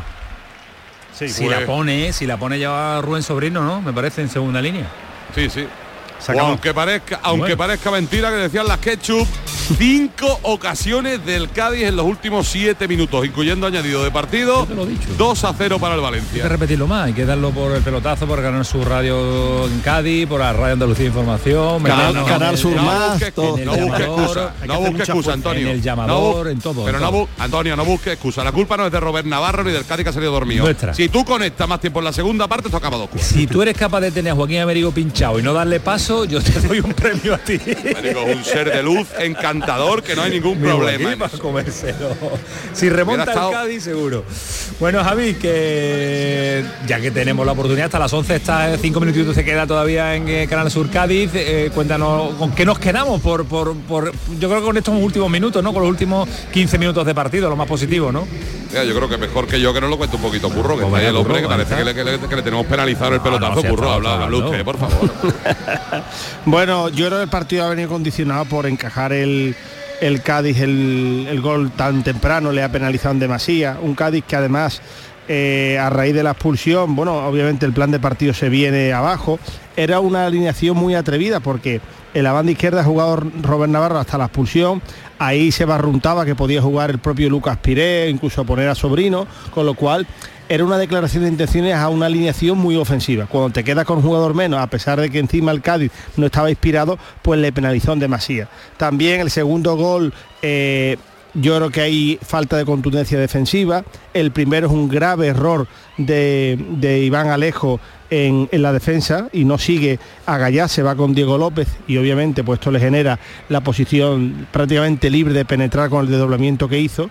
Y por otro lado también me quedo con que el Cádiz al final eh, prácticamente por empuje, porque el Valencia ha tenido muchísimas ocasiones para poder haber ampliado el marcador, eh, por empuje, por amor propio, ha tenido sus ocasiones para llegar, pero debemos buscar y tener una mejor versión del Cádiz, en la que con balón hagan más cosas, en la que esté más acertado en aquellas acciones que ha buscado de juego directo con el propio Maxi y Cris Ramos y también con el balón parado, que no ha estado preciso hoy las ejecuciones de, de la falta, ni Alex Fernández en la segunda parte cuando ha salido, ni, ni, ni, ni Javi Hernández también, no ha estado acertado. En definitiva, un, para mí el resultado ha sido justo y, y obviamente la expulsión, que podemos discutir si ha sido merecida, pitable o no, naranja, ha determinado también el resultado. condicionado el partido, lógicamente, con muchos minutos por delante. Gracias, Curro Ramos. Un A abrazo. vosotros, como siempre. Hasta luego. Javi, cuídate mucho, te dejo un ratito ahí, ¿vale? Un abrazo, compañero. Hasta Buenas luego, noches. adiós, ahora que tenemos sonido. Situación para preocuparse en el Cádiz. eh. Bueno, eh, eh, alarma no. Preocupante sí, porque son partidos sin, sin ganar. Tiene que recuperar solidez defensiva el, el Cádiz. Sobre todo tú no puedes salir ante ante el Valencia en casa con siendo tan tan blando. El primer gol, Ese gol, en la el- élite no el gol de Gallá, ¿no? permitir. El gol de Eso Gallá. después la expulsión de, de Ro- Y, so- Robert y Navarro. sobre todo marcar con las miradas. Es que yo muchas veces los centrales no sé ha el error que arrancado, aparte del gol, le llegaba muy fácil el, el Valencia, ¿no? La- el, el arranque del partido ha sido de un, de un Cádiz muy, muy plano.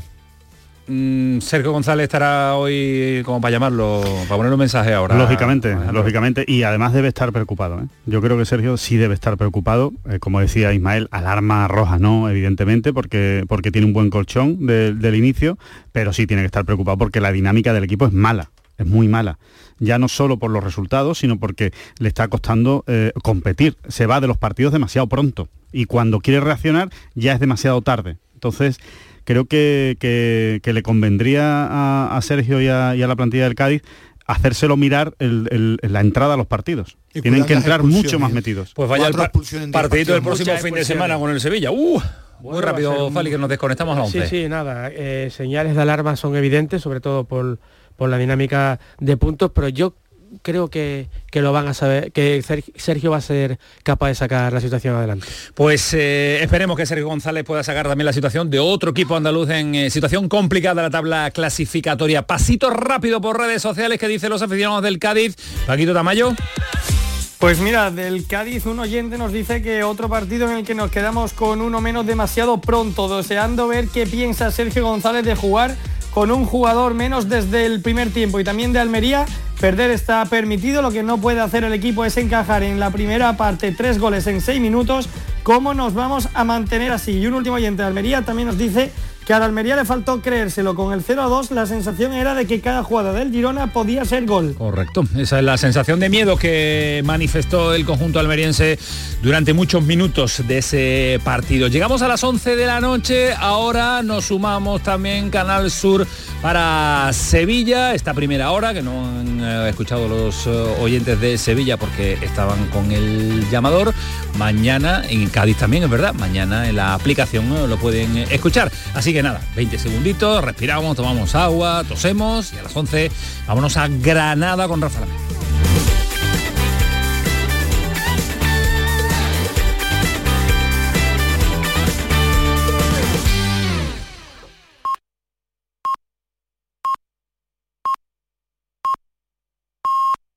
An 11 de la noche. El pelotazo de Canal Sur Radio con Antonio Caamaño. Bueno, terminó el Cádiz, eh, le hemos contado Canal Sur Cádiz todo el partido del equipo amarillo Sergio González con esa derrota 2 a 0, primera parte en la que hemos abordado la situación también de la Almería, situación crítica y una situación complicada también y vamos rápido a Granada porque tengo, no sé si helado, una temperatura habitual también en una noche de octubre en Granada a Rafa Lamea, compañero del Ideal. Rafa, ¿qué tal? Muy buenas. Sobreviviendo, que no es poco, Antonio. ¿Qué temperatura tenéis?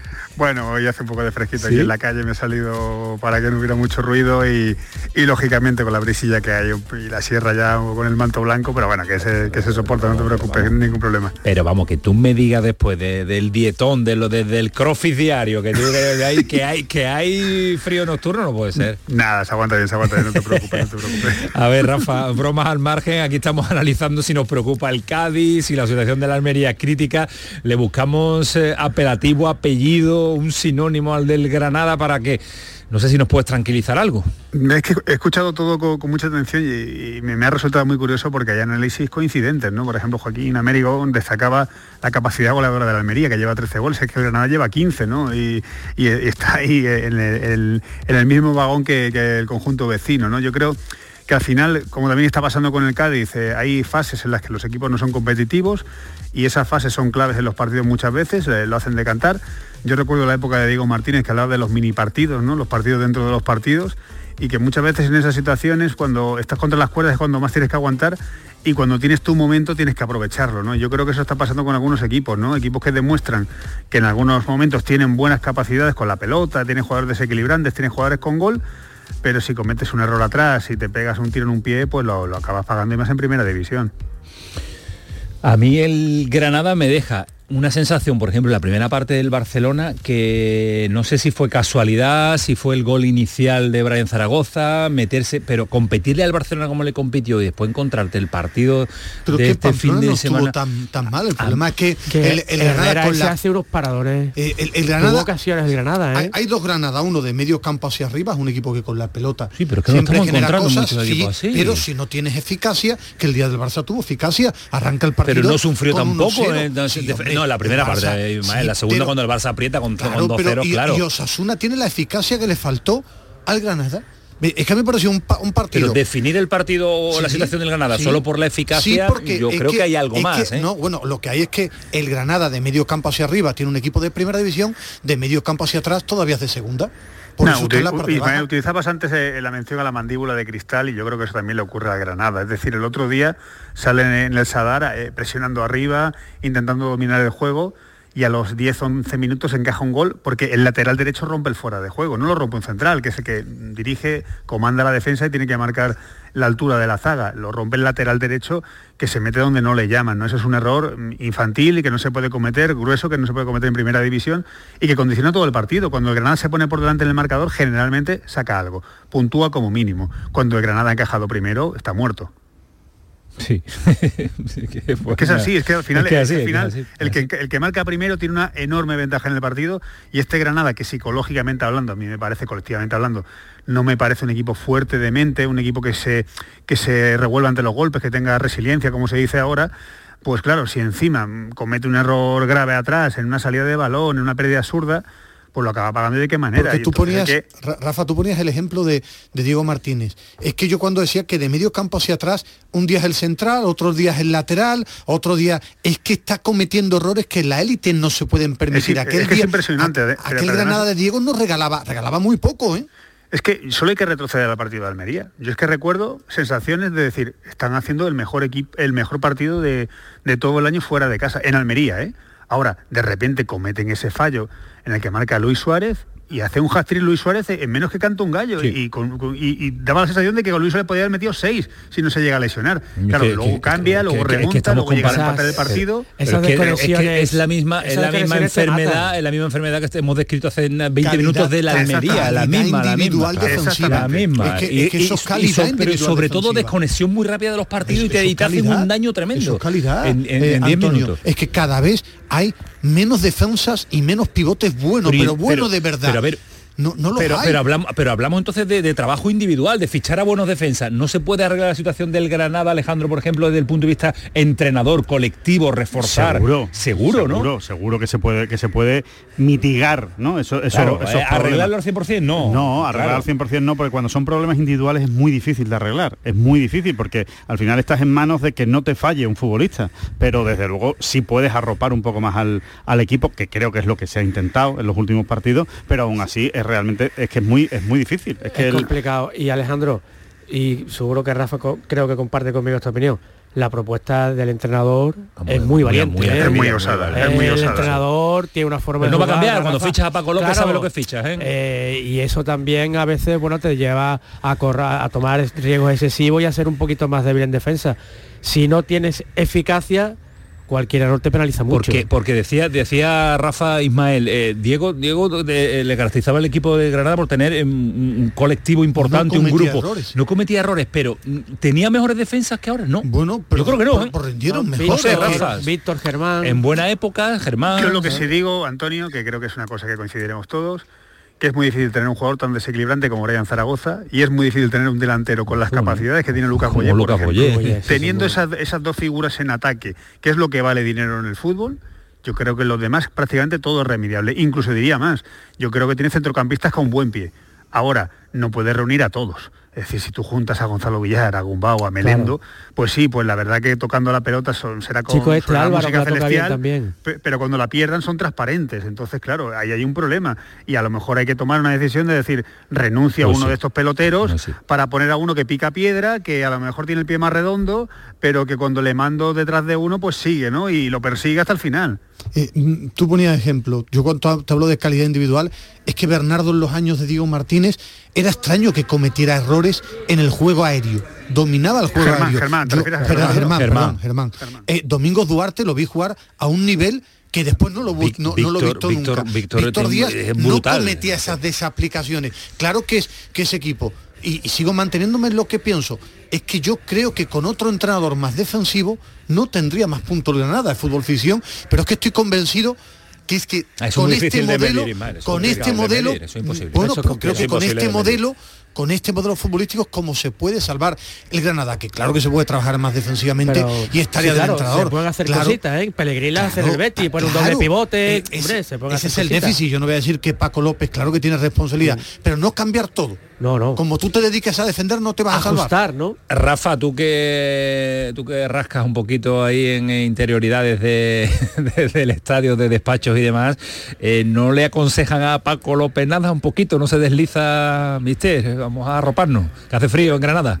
Yo entiendo que sí, que desde la dirección deportiva, pues bueno, cuando se mantiene la conversación de fútbol, pues seguramente le pues, charlarán de eso y tal, pero yo creo que Paco en eso es un poco obstinado, ¿no? Eh, es cierto que hay veces que se ha pasado un poco de frenada, creo que en, en sus alineaciones de excesivamente ofensivas. Yo creo que, por ejemplo, en Pamplona, cuando yo vi a Melendo en la banda derecha, digo, no sé si este es el mejor partido para recuperar a Melendo, la verdad. Tenía muchas dudas y al final eso se, se acabó pagando, ¿no? Pero bueno, eh, quiero pensar que Paco López es el que mejor conoce la plantilla, quiero pensar que él será capaz de equilibrarla, pero yo creo que los defectos están muy claros, ¿no? Y ya no son solo de concepción individual, de que un tío pierda la pelota o tal, sino también hay cosas que se pueden solucionar de manera colectiva. Y sigo pensando que Correcto. jugadores, por ejemplo, estoy- Sergio Ruiz, por que Yo misteriosamente ha desaparecido de las alineaciones y que era un gran complemento para Para Gumbau. Petrovic que tiene un gran físico, no sé, hay jugadores que le pueden dar otro corto al Granada. Pues eh, algo va a tener eh, que hacer y sobre todo hacérselo mirar a Paco López, que es muy bonito de ver el Granada, pero lo que queremos es ver al Granada por muchos años en, en primera división. Gracias, abrígate, Rafa Lamela, un abrazo.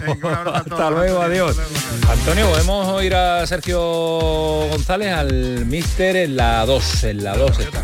Y la realidad es que no hemos salido bien. Hemos dicho, tenemos que hacer autocrítica, el equipo no ha salido nada bien y encima de no salir bien nos hemos encontrado con ese gol el minuto 3 que nos ha hecho mucho daño en un despiste colectivo, ¿no? un jugador que la toca, continúa, nadie lo para, eh, situaciones centrales lejos de, de- de ese pasillo interior y nos ha hecho daño, nos ha hecho daño porque nos ha des- desestabilizado, ¿no? creo que nos acabamos de encontrar, nos costaba sumar pase, nos costaba entender el juego y Valencia pues estaba mejor que nosotros en ese minuto 23, entonces no nos podemos engañar, ¿no? al final eh, después de la tarjeta es muy complicado, que también tenemos que hacer autocrítica en ese aspecto, pero no hemos salido bien y eso es el, para mí la clave del partido, no, no salir bien más el gol de ellos en el minuto 3 era, un, era, un- era muy difícil poder darle la vuelta, ¿no? Son cuatro expulsiones en lo que lleváis de temporada.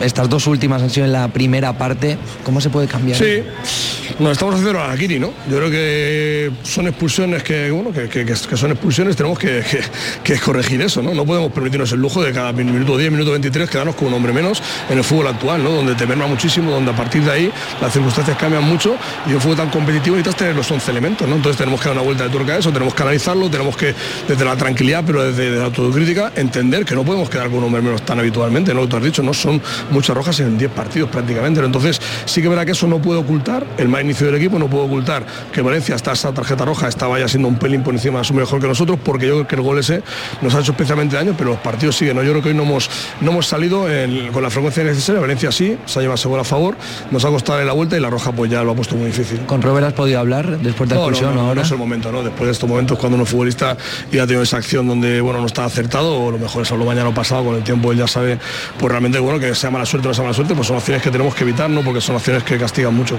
¿Os vais con la sensación de haber pedido una oportunidad eh, muy buena para salir al menos de esas zonas peligrosas y vivir un poquito más tranquilo estas próximas semanas? Sí, bueno, eh, ya nos pasó la semana pasada, ¿no? La semana pasada contra el Girona, pero hace dos semanas contra el Girona era una oportunidad de, de, bueno, de una bola extra, ¿no? Esa sensación de coger una bombona de oxígeno con una victoria, no pudo ser, también tuvimos una expulsión. Yo veníamos también con esa idea, ¿no? La idea de poder superar a Valencia, de, meter a Valencia en la pelea con nosotros por el objetivo final de la salvación y, y veníamos bien concienciados, ¿no? La verdad que luego pues en el campo no hemos sido capaces de salir con la, con la frecuencia necesaria, de salir con la actitud necesaria.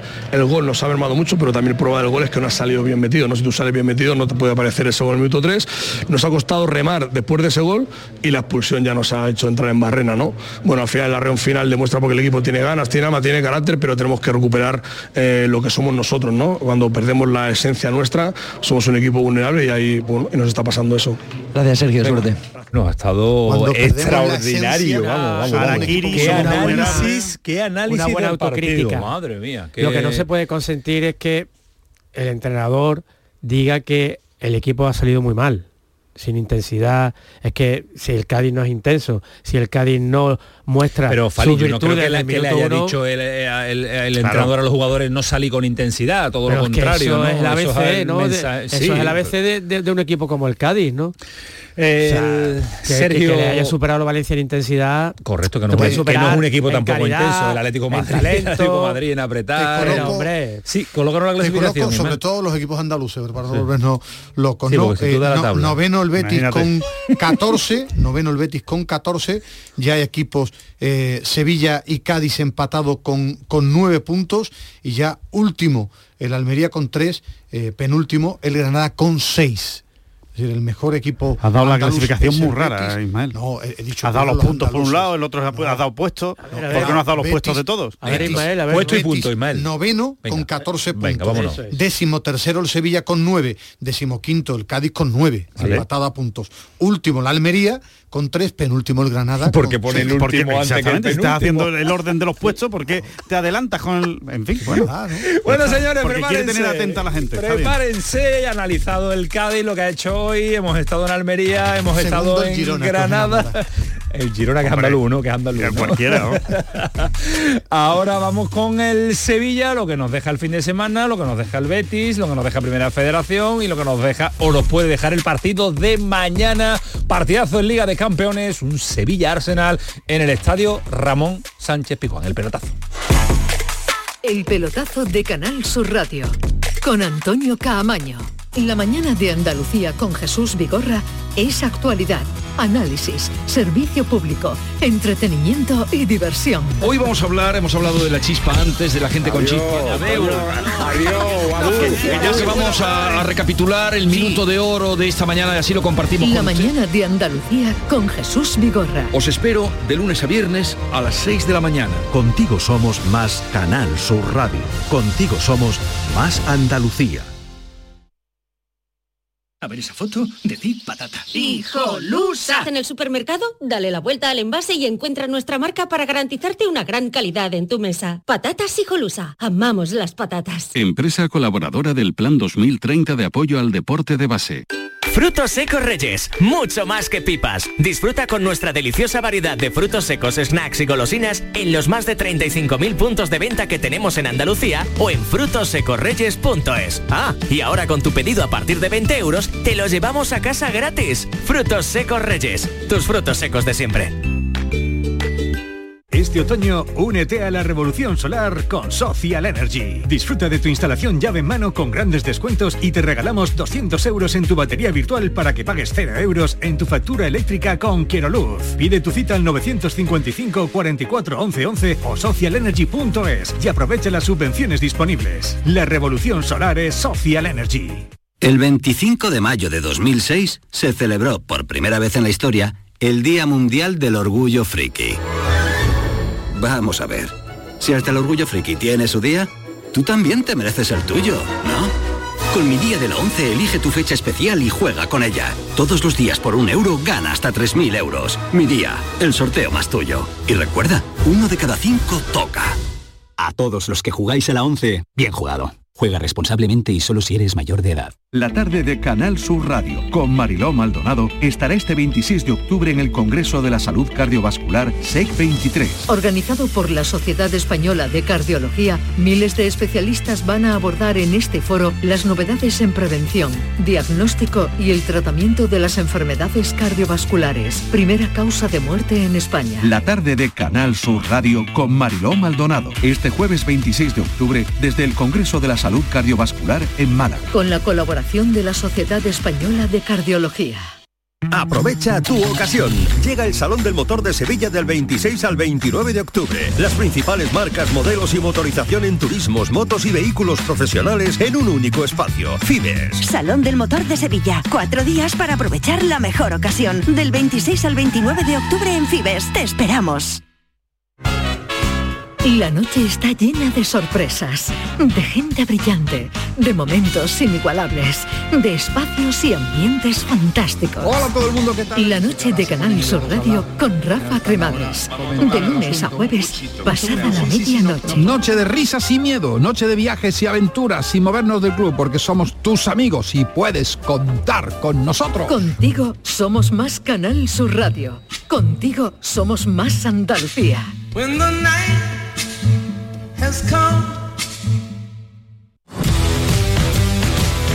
El pelotazo de Canal Sur Radio con Antonio Caamaño. Bueno, pues eh, Liga Doméstica, Liga de Campeones mañana y un sonido para empezar a abrir el tarro de las esencias, que diría el otro, que diría el clásico, de Arteta, que dice que le impresionó, le encantó el Sevilla de Diego Alonso. Voy a hablar del de, Diego, que me, impresionó, me gustó mucho el partido que hicieron con el Madrid, es verdad que hubo fases y, y momentos muy diferentes en el partido.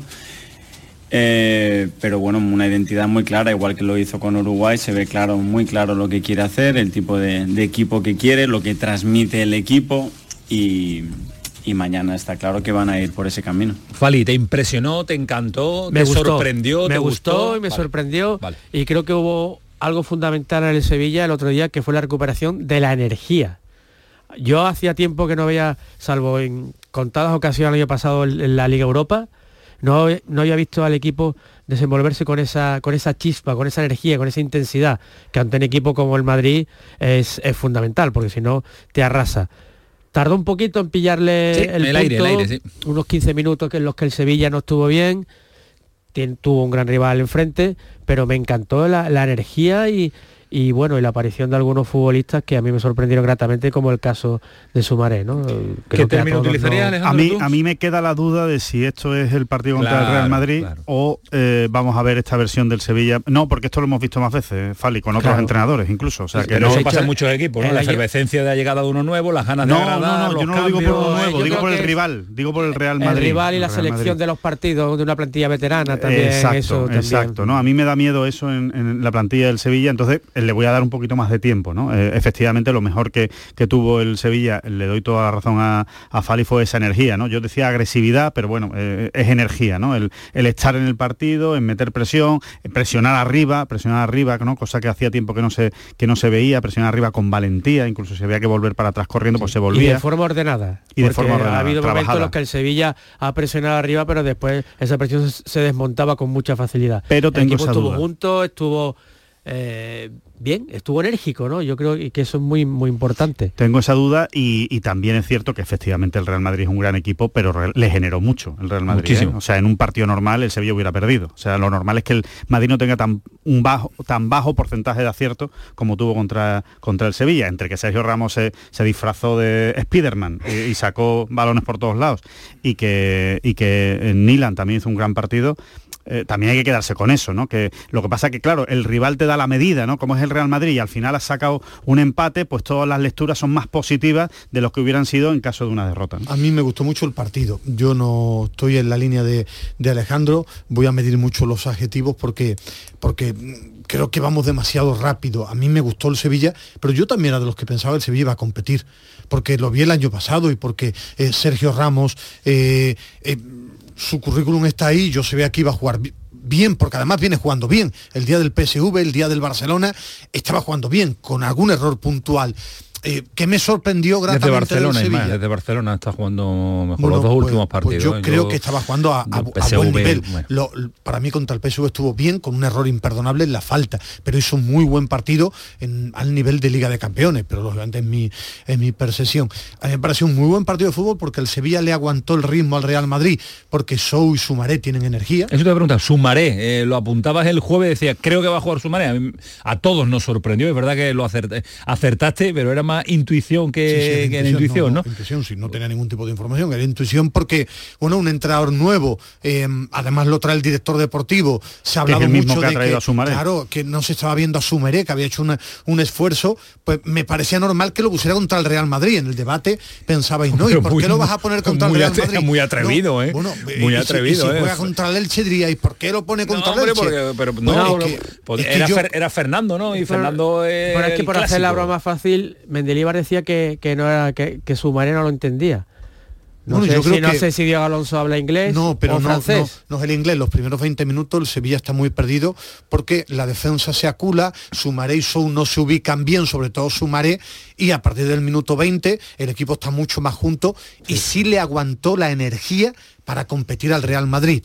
Cosa buena del Sevilla, que tiene ese, carácter de la presencia de Sumaré, que lo pone eh, Diego Alonso. Detalles para mejorar que si Luque Bacchio y Ocampos no están bien los primeros 20 minutos, cambia de banda, porque Luque Bacchio estaba jugando bien por banda izquierda. Creo que te da esa alternativa y después que, aunque el Real Madrid tiene un grandísimo nivel, para que el Sevilla puede seguir escalando, puesto que solo tiene nueve puntos en liga y tiene una buena plantilla, veremos, perdón, tiene buenos jugadores, tiene, tiene que hacer un buen equipo, necesita sobre todo no cometer errores como el gol de Carvajal.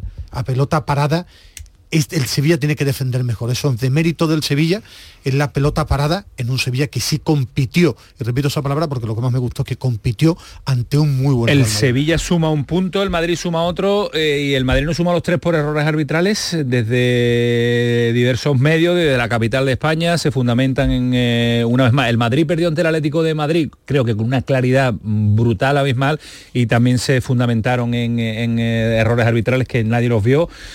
ayer el colegiado de la gran jugada mm, aprobó y alto y alto al colegiado. No sé si vosotros visteis un partido diferente o visteis algunas determinadas acciones que puedan darle la razón a los que se quejan.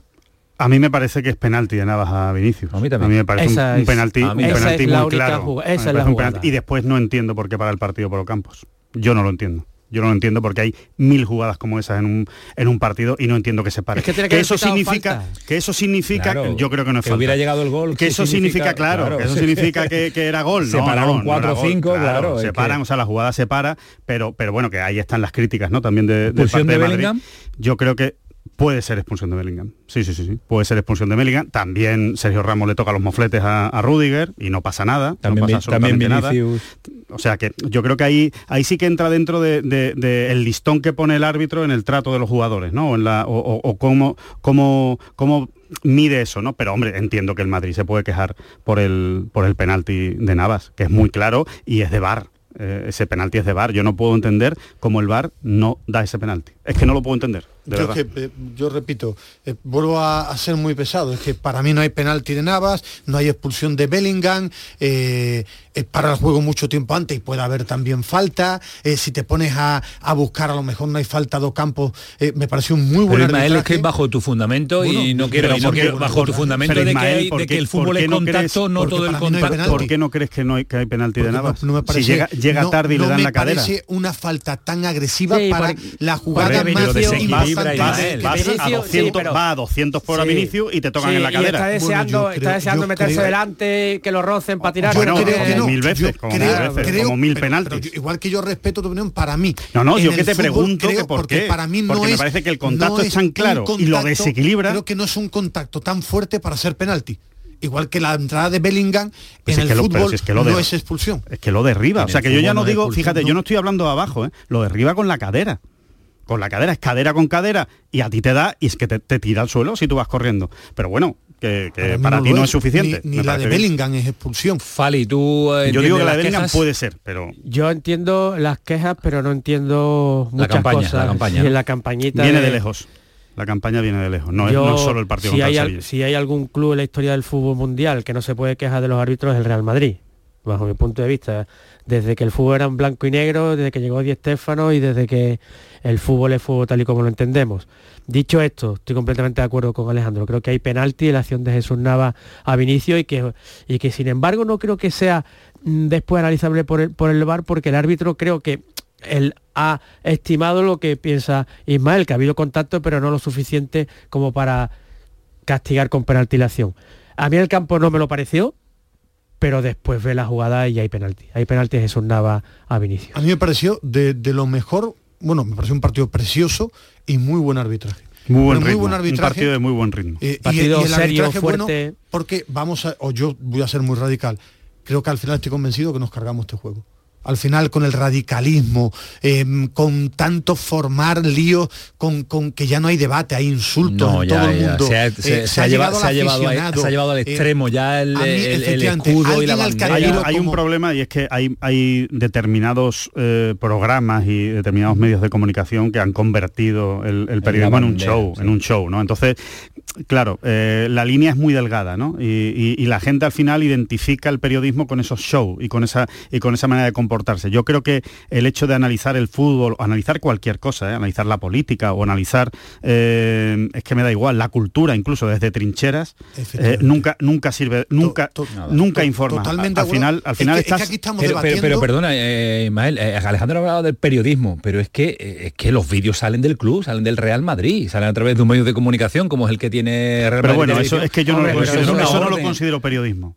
O sea, No, al vale, final por es eso, un medio, por eso, es un por eso, por eso, gabinete por de comunicación que trabaja Claro, para el por Real eso, Madrid. por eso, como al tú has nombrado el el periodismo, Madrid, claro, no, eso- no es periodismo, es que eso es un mensaje. Yo no lo considero es un periodismo. mensaje de, que viene Yo de lo que hacen los clubes no lo considero periodismo, Claro. igual que lo que hacen las empresas no lo considero periodismo. Son eh, eh, notas de Show, prensa. Por eh, eso, no, pero como tú nombrabas decir, que el periodismo se ha radicalizado, no, es que es verdad también eso, pero que, que esto que estamos analizando viene del club directamente. bueno, pero lo recoge el periodismo y lo amplifica el periodismo. el Si- periodismo. Si, No si los si programas show eh, le dan el sitio que le tienen que dar a esos vídeos y a esas eh, campañas que se montan desde los clubes, pues seguramente todo el mundo estaría un poquito mejor informado. Y, no, no habría esa línea tan difusa entre la Yo- información, yo tengo la opinión y el banderismo. Una pequeña solución que creo que sería interesante. Eh, hay que evitar las designaciones arbitrales.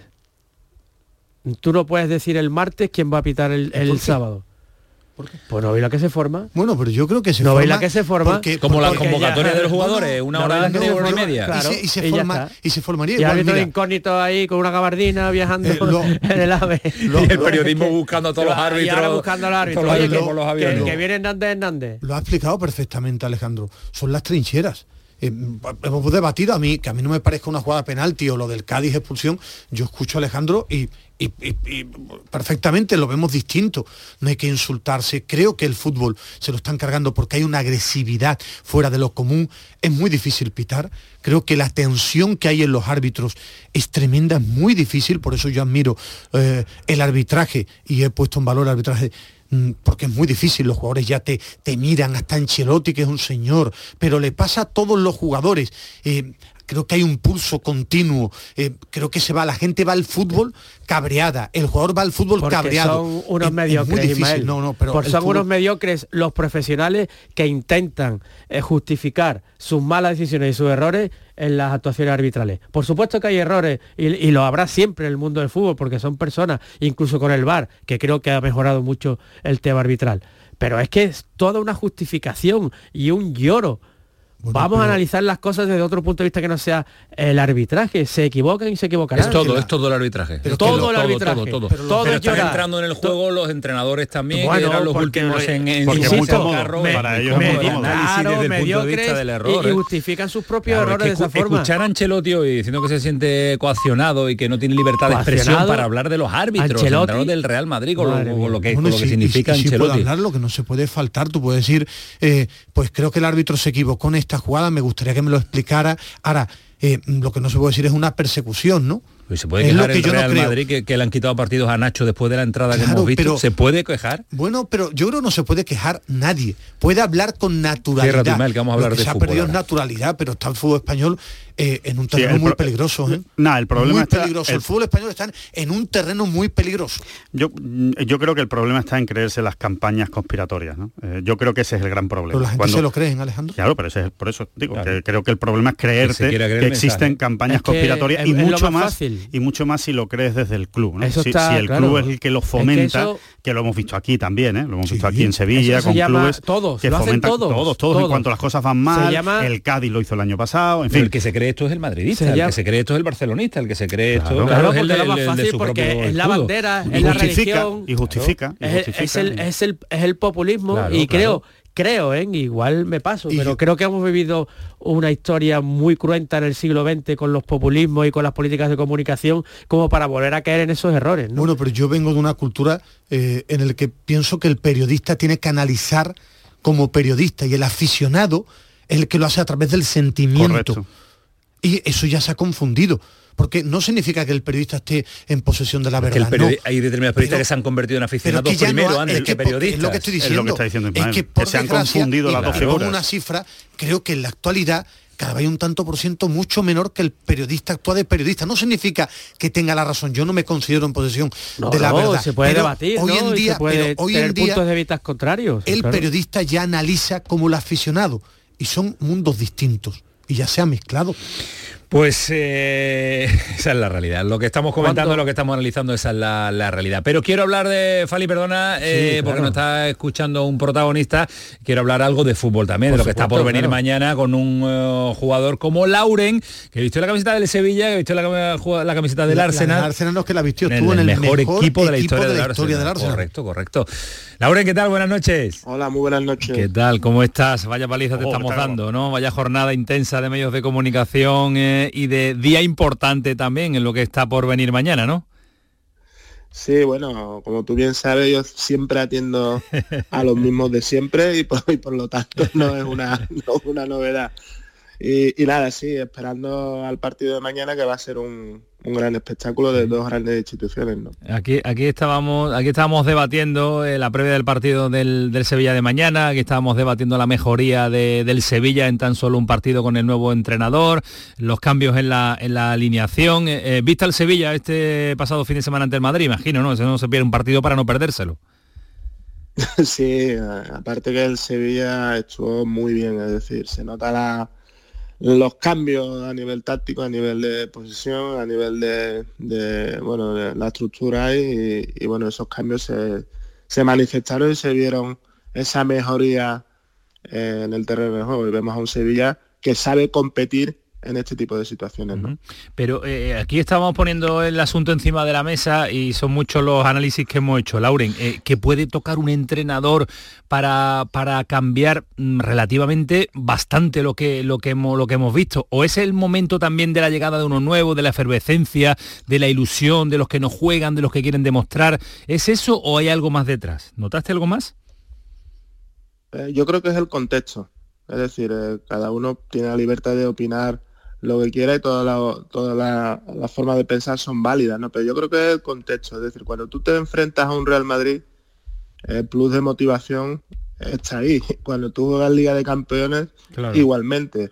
Y por lo tanto son futbolistas que poco hay que tocarles en el tema de la motivación. Eh, en ese sentido, eh, la motivación, cuando tú te enfrentas a un Real Madrid, cuando tú te enfrentas a un equipo de Liga de Campeones, aparece naturalmente porque se ha instaurado dentro de la institución, dentro de la plantilla, ese gen competitivo y por eso vimos al Sevilla competirle al Real Madrid de tú a tú.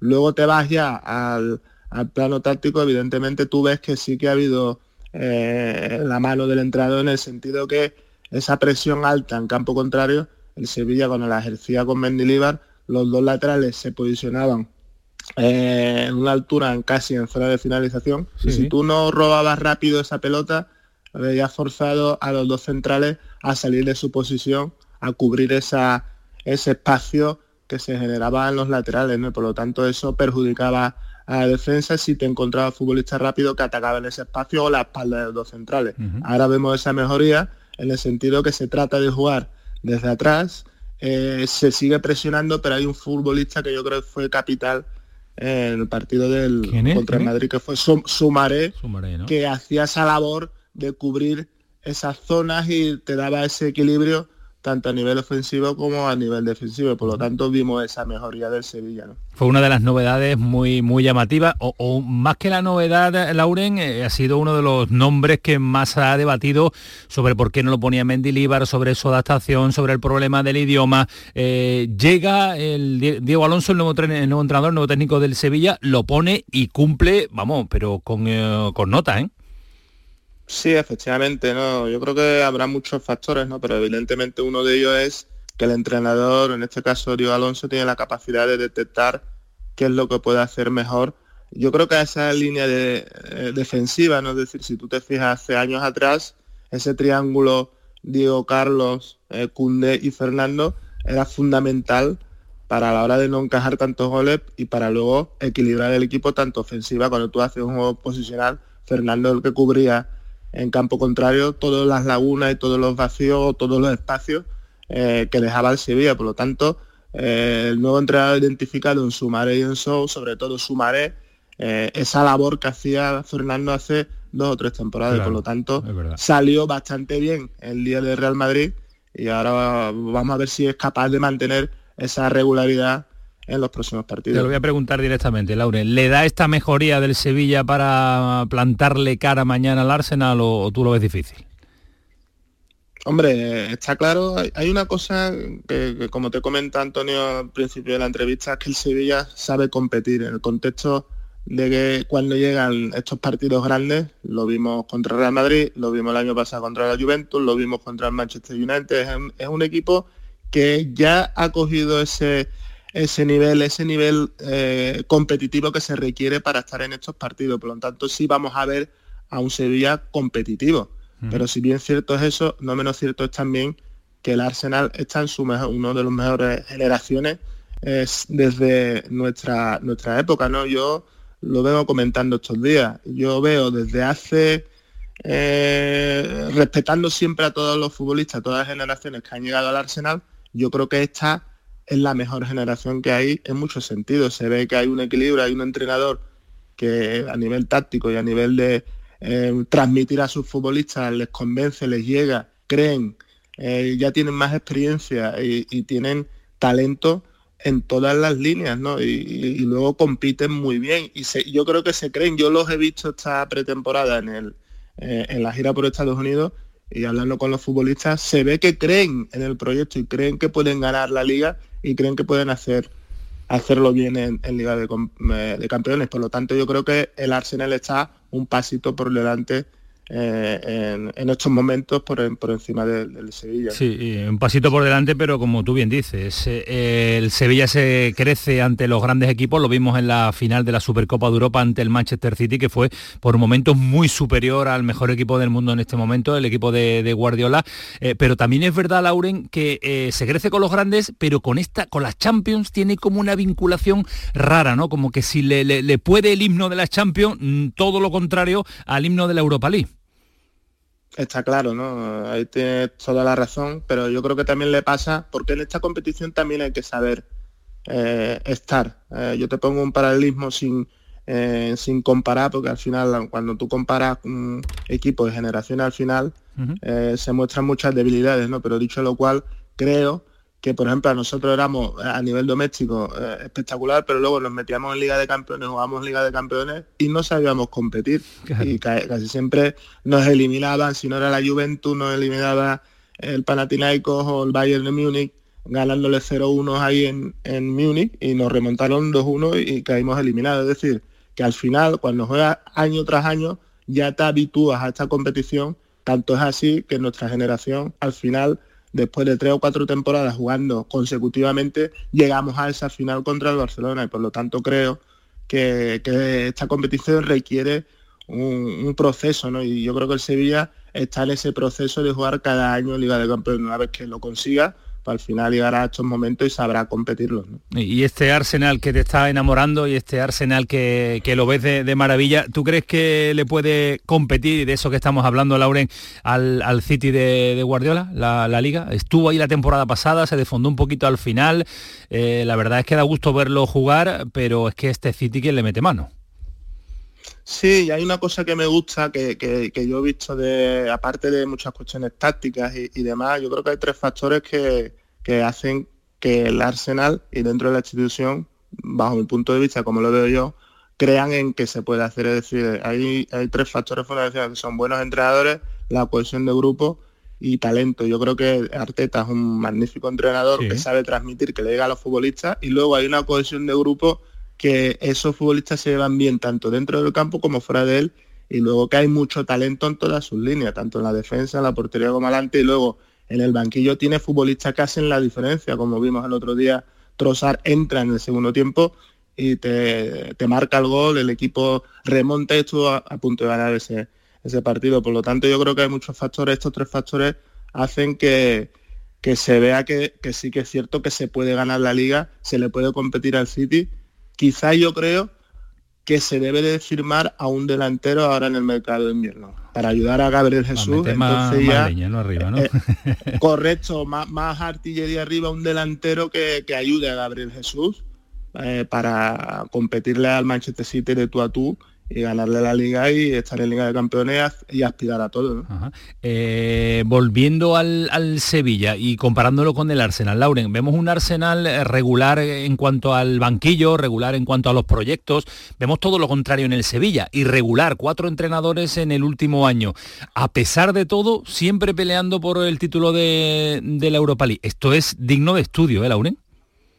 Sí, está claro, es lo que comentábamos eh, hace, hace nada, ¿no? El año pasado eh, casi peleando por no descender y al final llega a este tipo de competiciones y, el año pasado cogí la gana, pero sí que es cierto que yo, yo bajo mi punto de vista lo analizaría un poco más mirando el, que el Sevilla que se mira al ombligo, porque estos dos años de toque de atención, sí. otro año más igual, mm, al final si las cosas no se hacen eh, del todo bien porque cuando Sevilla eh, siempre ha estado ahí arriba eh, y las dos, las dos últimas temporadas la vemos que está peleando por el descenso, que tal, que mucha, con muchas turbulencias alrededor de la institución, al final, esos dos años seguidos en la misma situación, el tercero nunca se sabe. es decir, cuidado, hay que intentar que las aguas vayan a su cauce e intentar que haya una estabilidad a nivel institucional para que estos casos no se den porque al final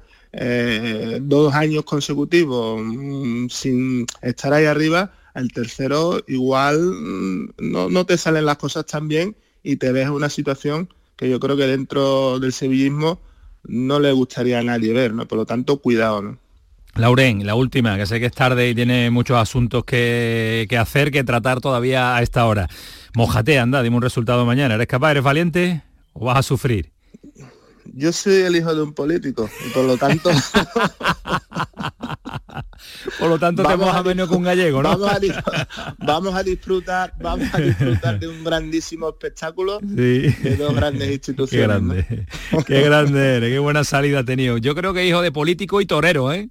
Porque ha sacado el capotazo bueno ahí importante oye Lauren que me alegra de saludarte y lo que queremos es verte más por aquí porque ves el fútbol de forma extraordinaria y lo cuentas de maravilla.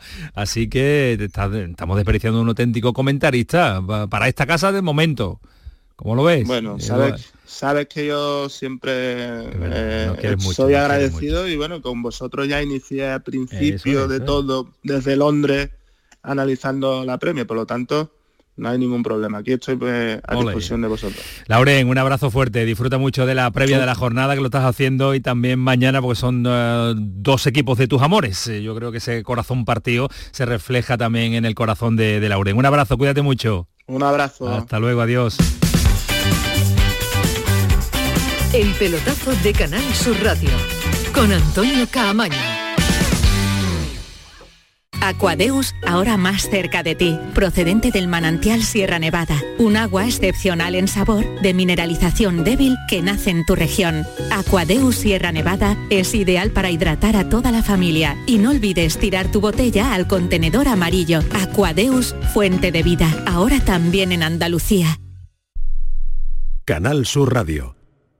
Los Guerrilleros, tapicería y colchonería en Utrera, a precios de fábrica. Cheslong de 3 metros con asientos extraíbles, cabezales reclinables, canapé, dos puff, cojines decorativos de regalo y telas antimanchas a elegir. Antes 899 euros y ahora solo 499 euros. Sí, sí, has escuchado bien, 499 euros. Y por un euro más televisor LED de 32 pulgadas de regalo. Estamos en Utrera, carretera Carmona número 15 en Utrera, Sevilla. Entregas en 48 horas. El evento más esperado de este otoño. Exposición inmersiva Van Gogh Grandes Éxitos vuelve a Sevilla. Desde el 12 de octubre en el Pabellón de la Navegación, con sorprendentes novedades tecnológicas. Compra tu entrada en van-gogh.es. La tarde de Canal Sur Radio con Mariló Maldonado. Disfruta de las tardes con tu radio, con tu sección preferida, cafelito y besos, entrevistas en profundidad, por tu salud y los temas que más te interesan. Todo aquí. En la tarde de Canal Sur Radio con Mariló Maldonado, de lunes a viernes desde las 4 de la tarde. Canal Sur Radio, la radio de Andalucía.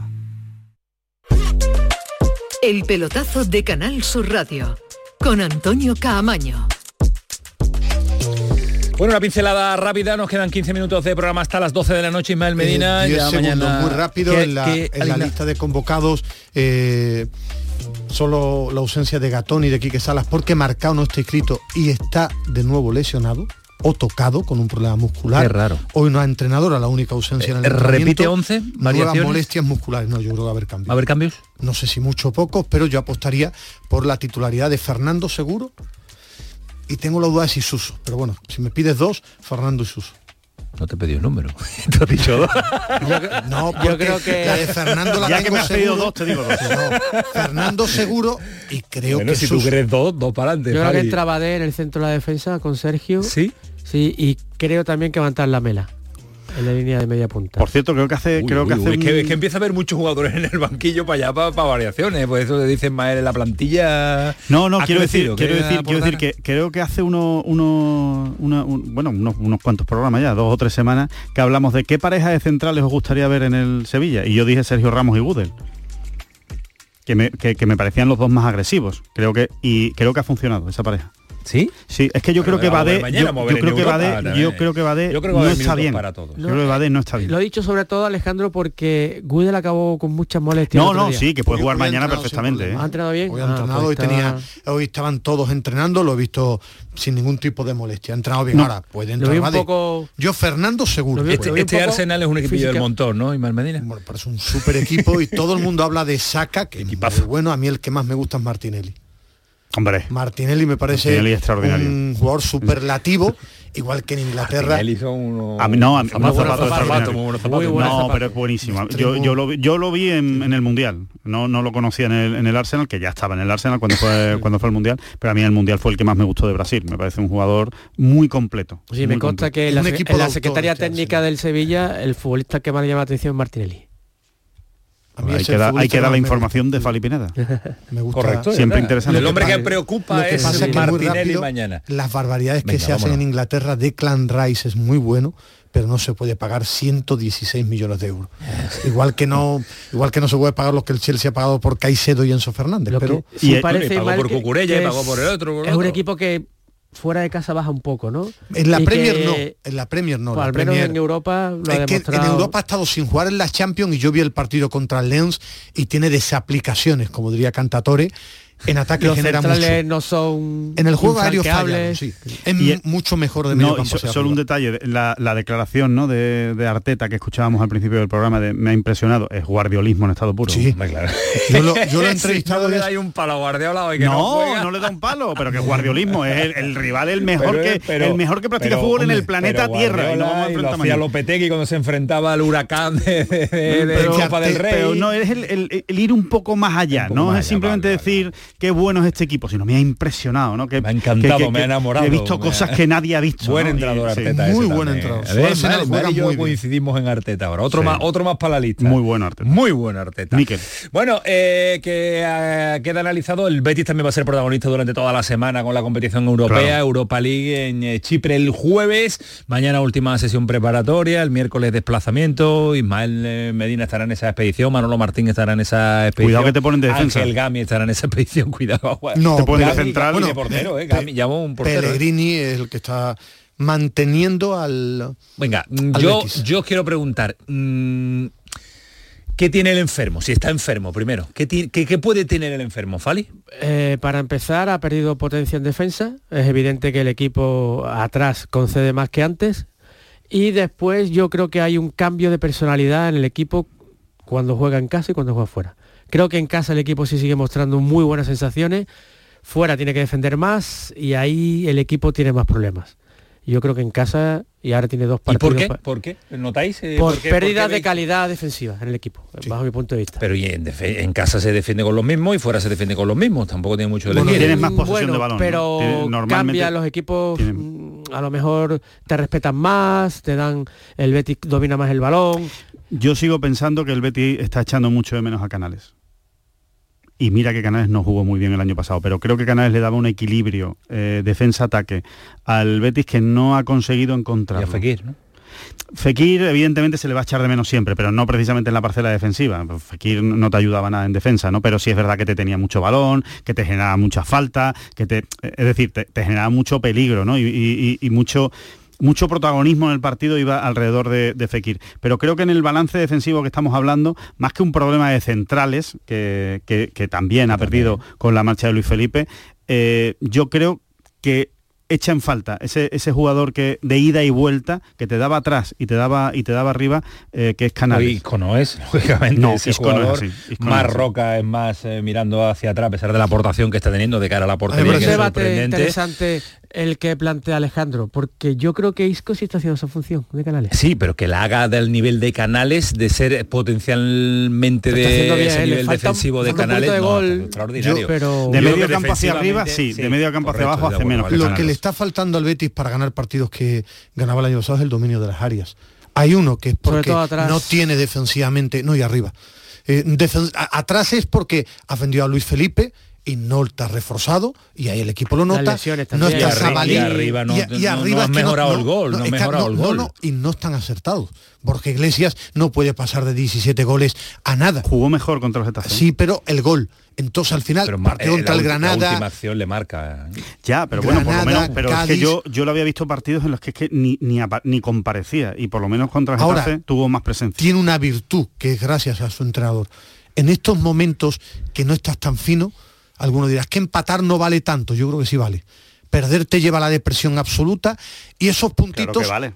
Esos puntitos eh, necesitan mejorar para llegar a Europa, está lejos ahora mismo de Europa, en Liga, en Liga, me refiero para llegar a los puestos europeos que yo esperaba de este Betis. Ahora está manteniendo la caída. Para ello debe llegar el mercado invernal y planes mejorar al equipo con un buen defensa y tiene que aparecer una buena versión de William dando cuenta que el mercado invernal aparece en todos los equipos.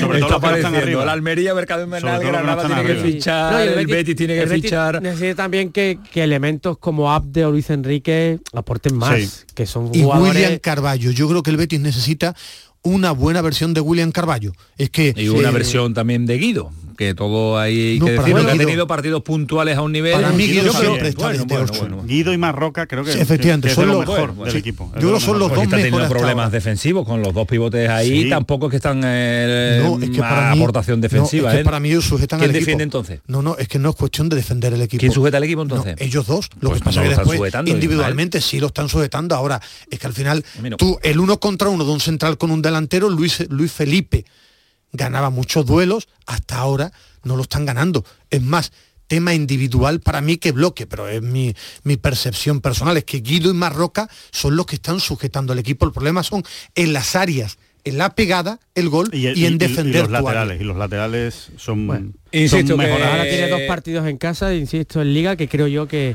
si el Betis lo saca adelante va a estar muy bien posicionado. es difícil ganar dos partidos. dos partidos consecutivos en, eh, en, el Villamarín esta, en las dos próximas jornadas de Liga, viaje también eh, y salida rara en Europa. Bueno, hay que ganar, ¿eh? abordaremos hay, que ganar hay que ganar porque el grupo igualadísimo, todos con un partido Este equipo chipriota, el Aris, el Aris de Lima, el Aris Limasol derrotó al Rayo. ¿Quién tiene Ari Limasol? ¿Estás preparado, para, ¿estás preparado para Limasol? Estuve mirando, me, llama la atención la cantidad de jugadores, esto le gusta a Alejandro y se va a meter conmigo, la cantidad de jugadores de africanos que tiene.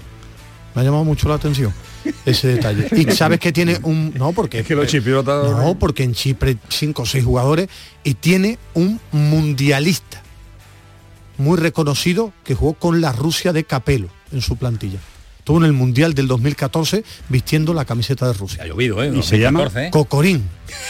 Cocorín, el delantero centro. Cocorín juega en el área. Cocorín, eh, el miércoles vamos a estar en Cocorín Cocorado. Porque ¡Qué malo! hablamos de un delantero delantero reconocido. Levántese y váyase usted ya. Vaya, yo me voy, Cocorín, Cocorado.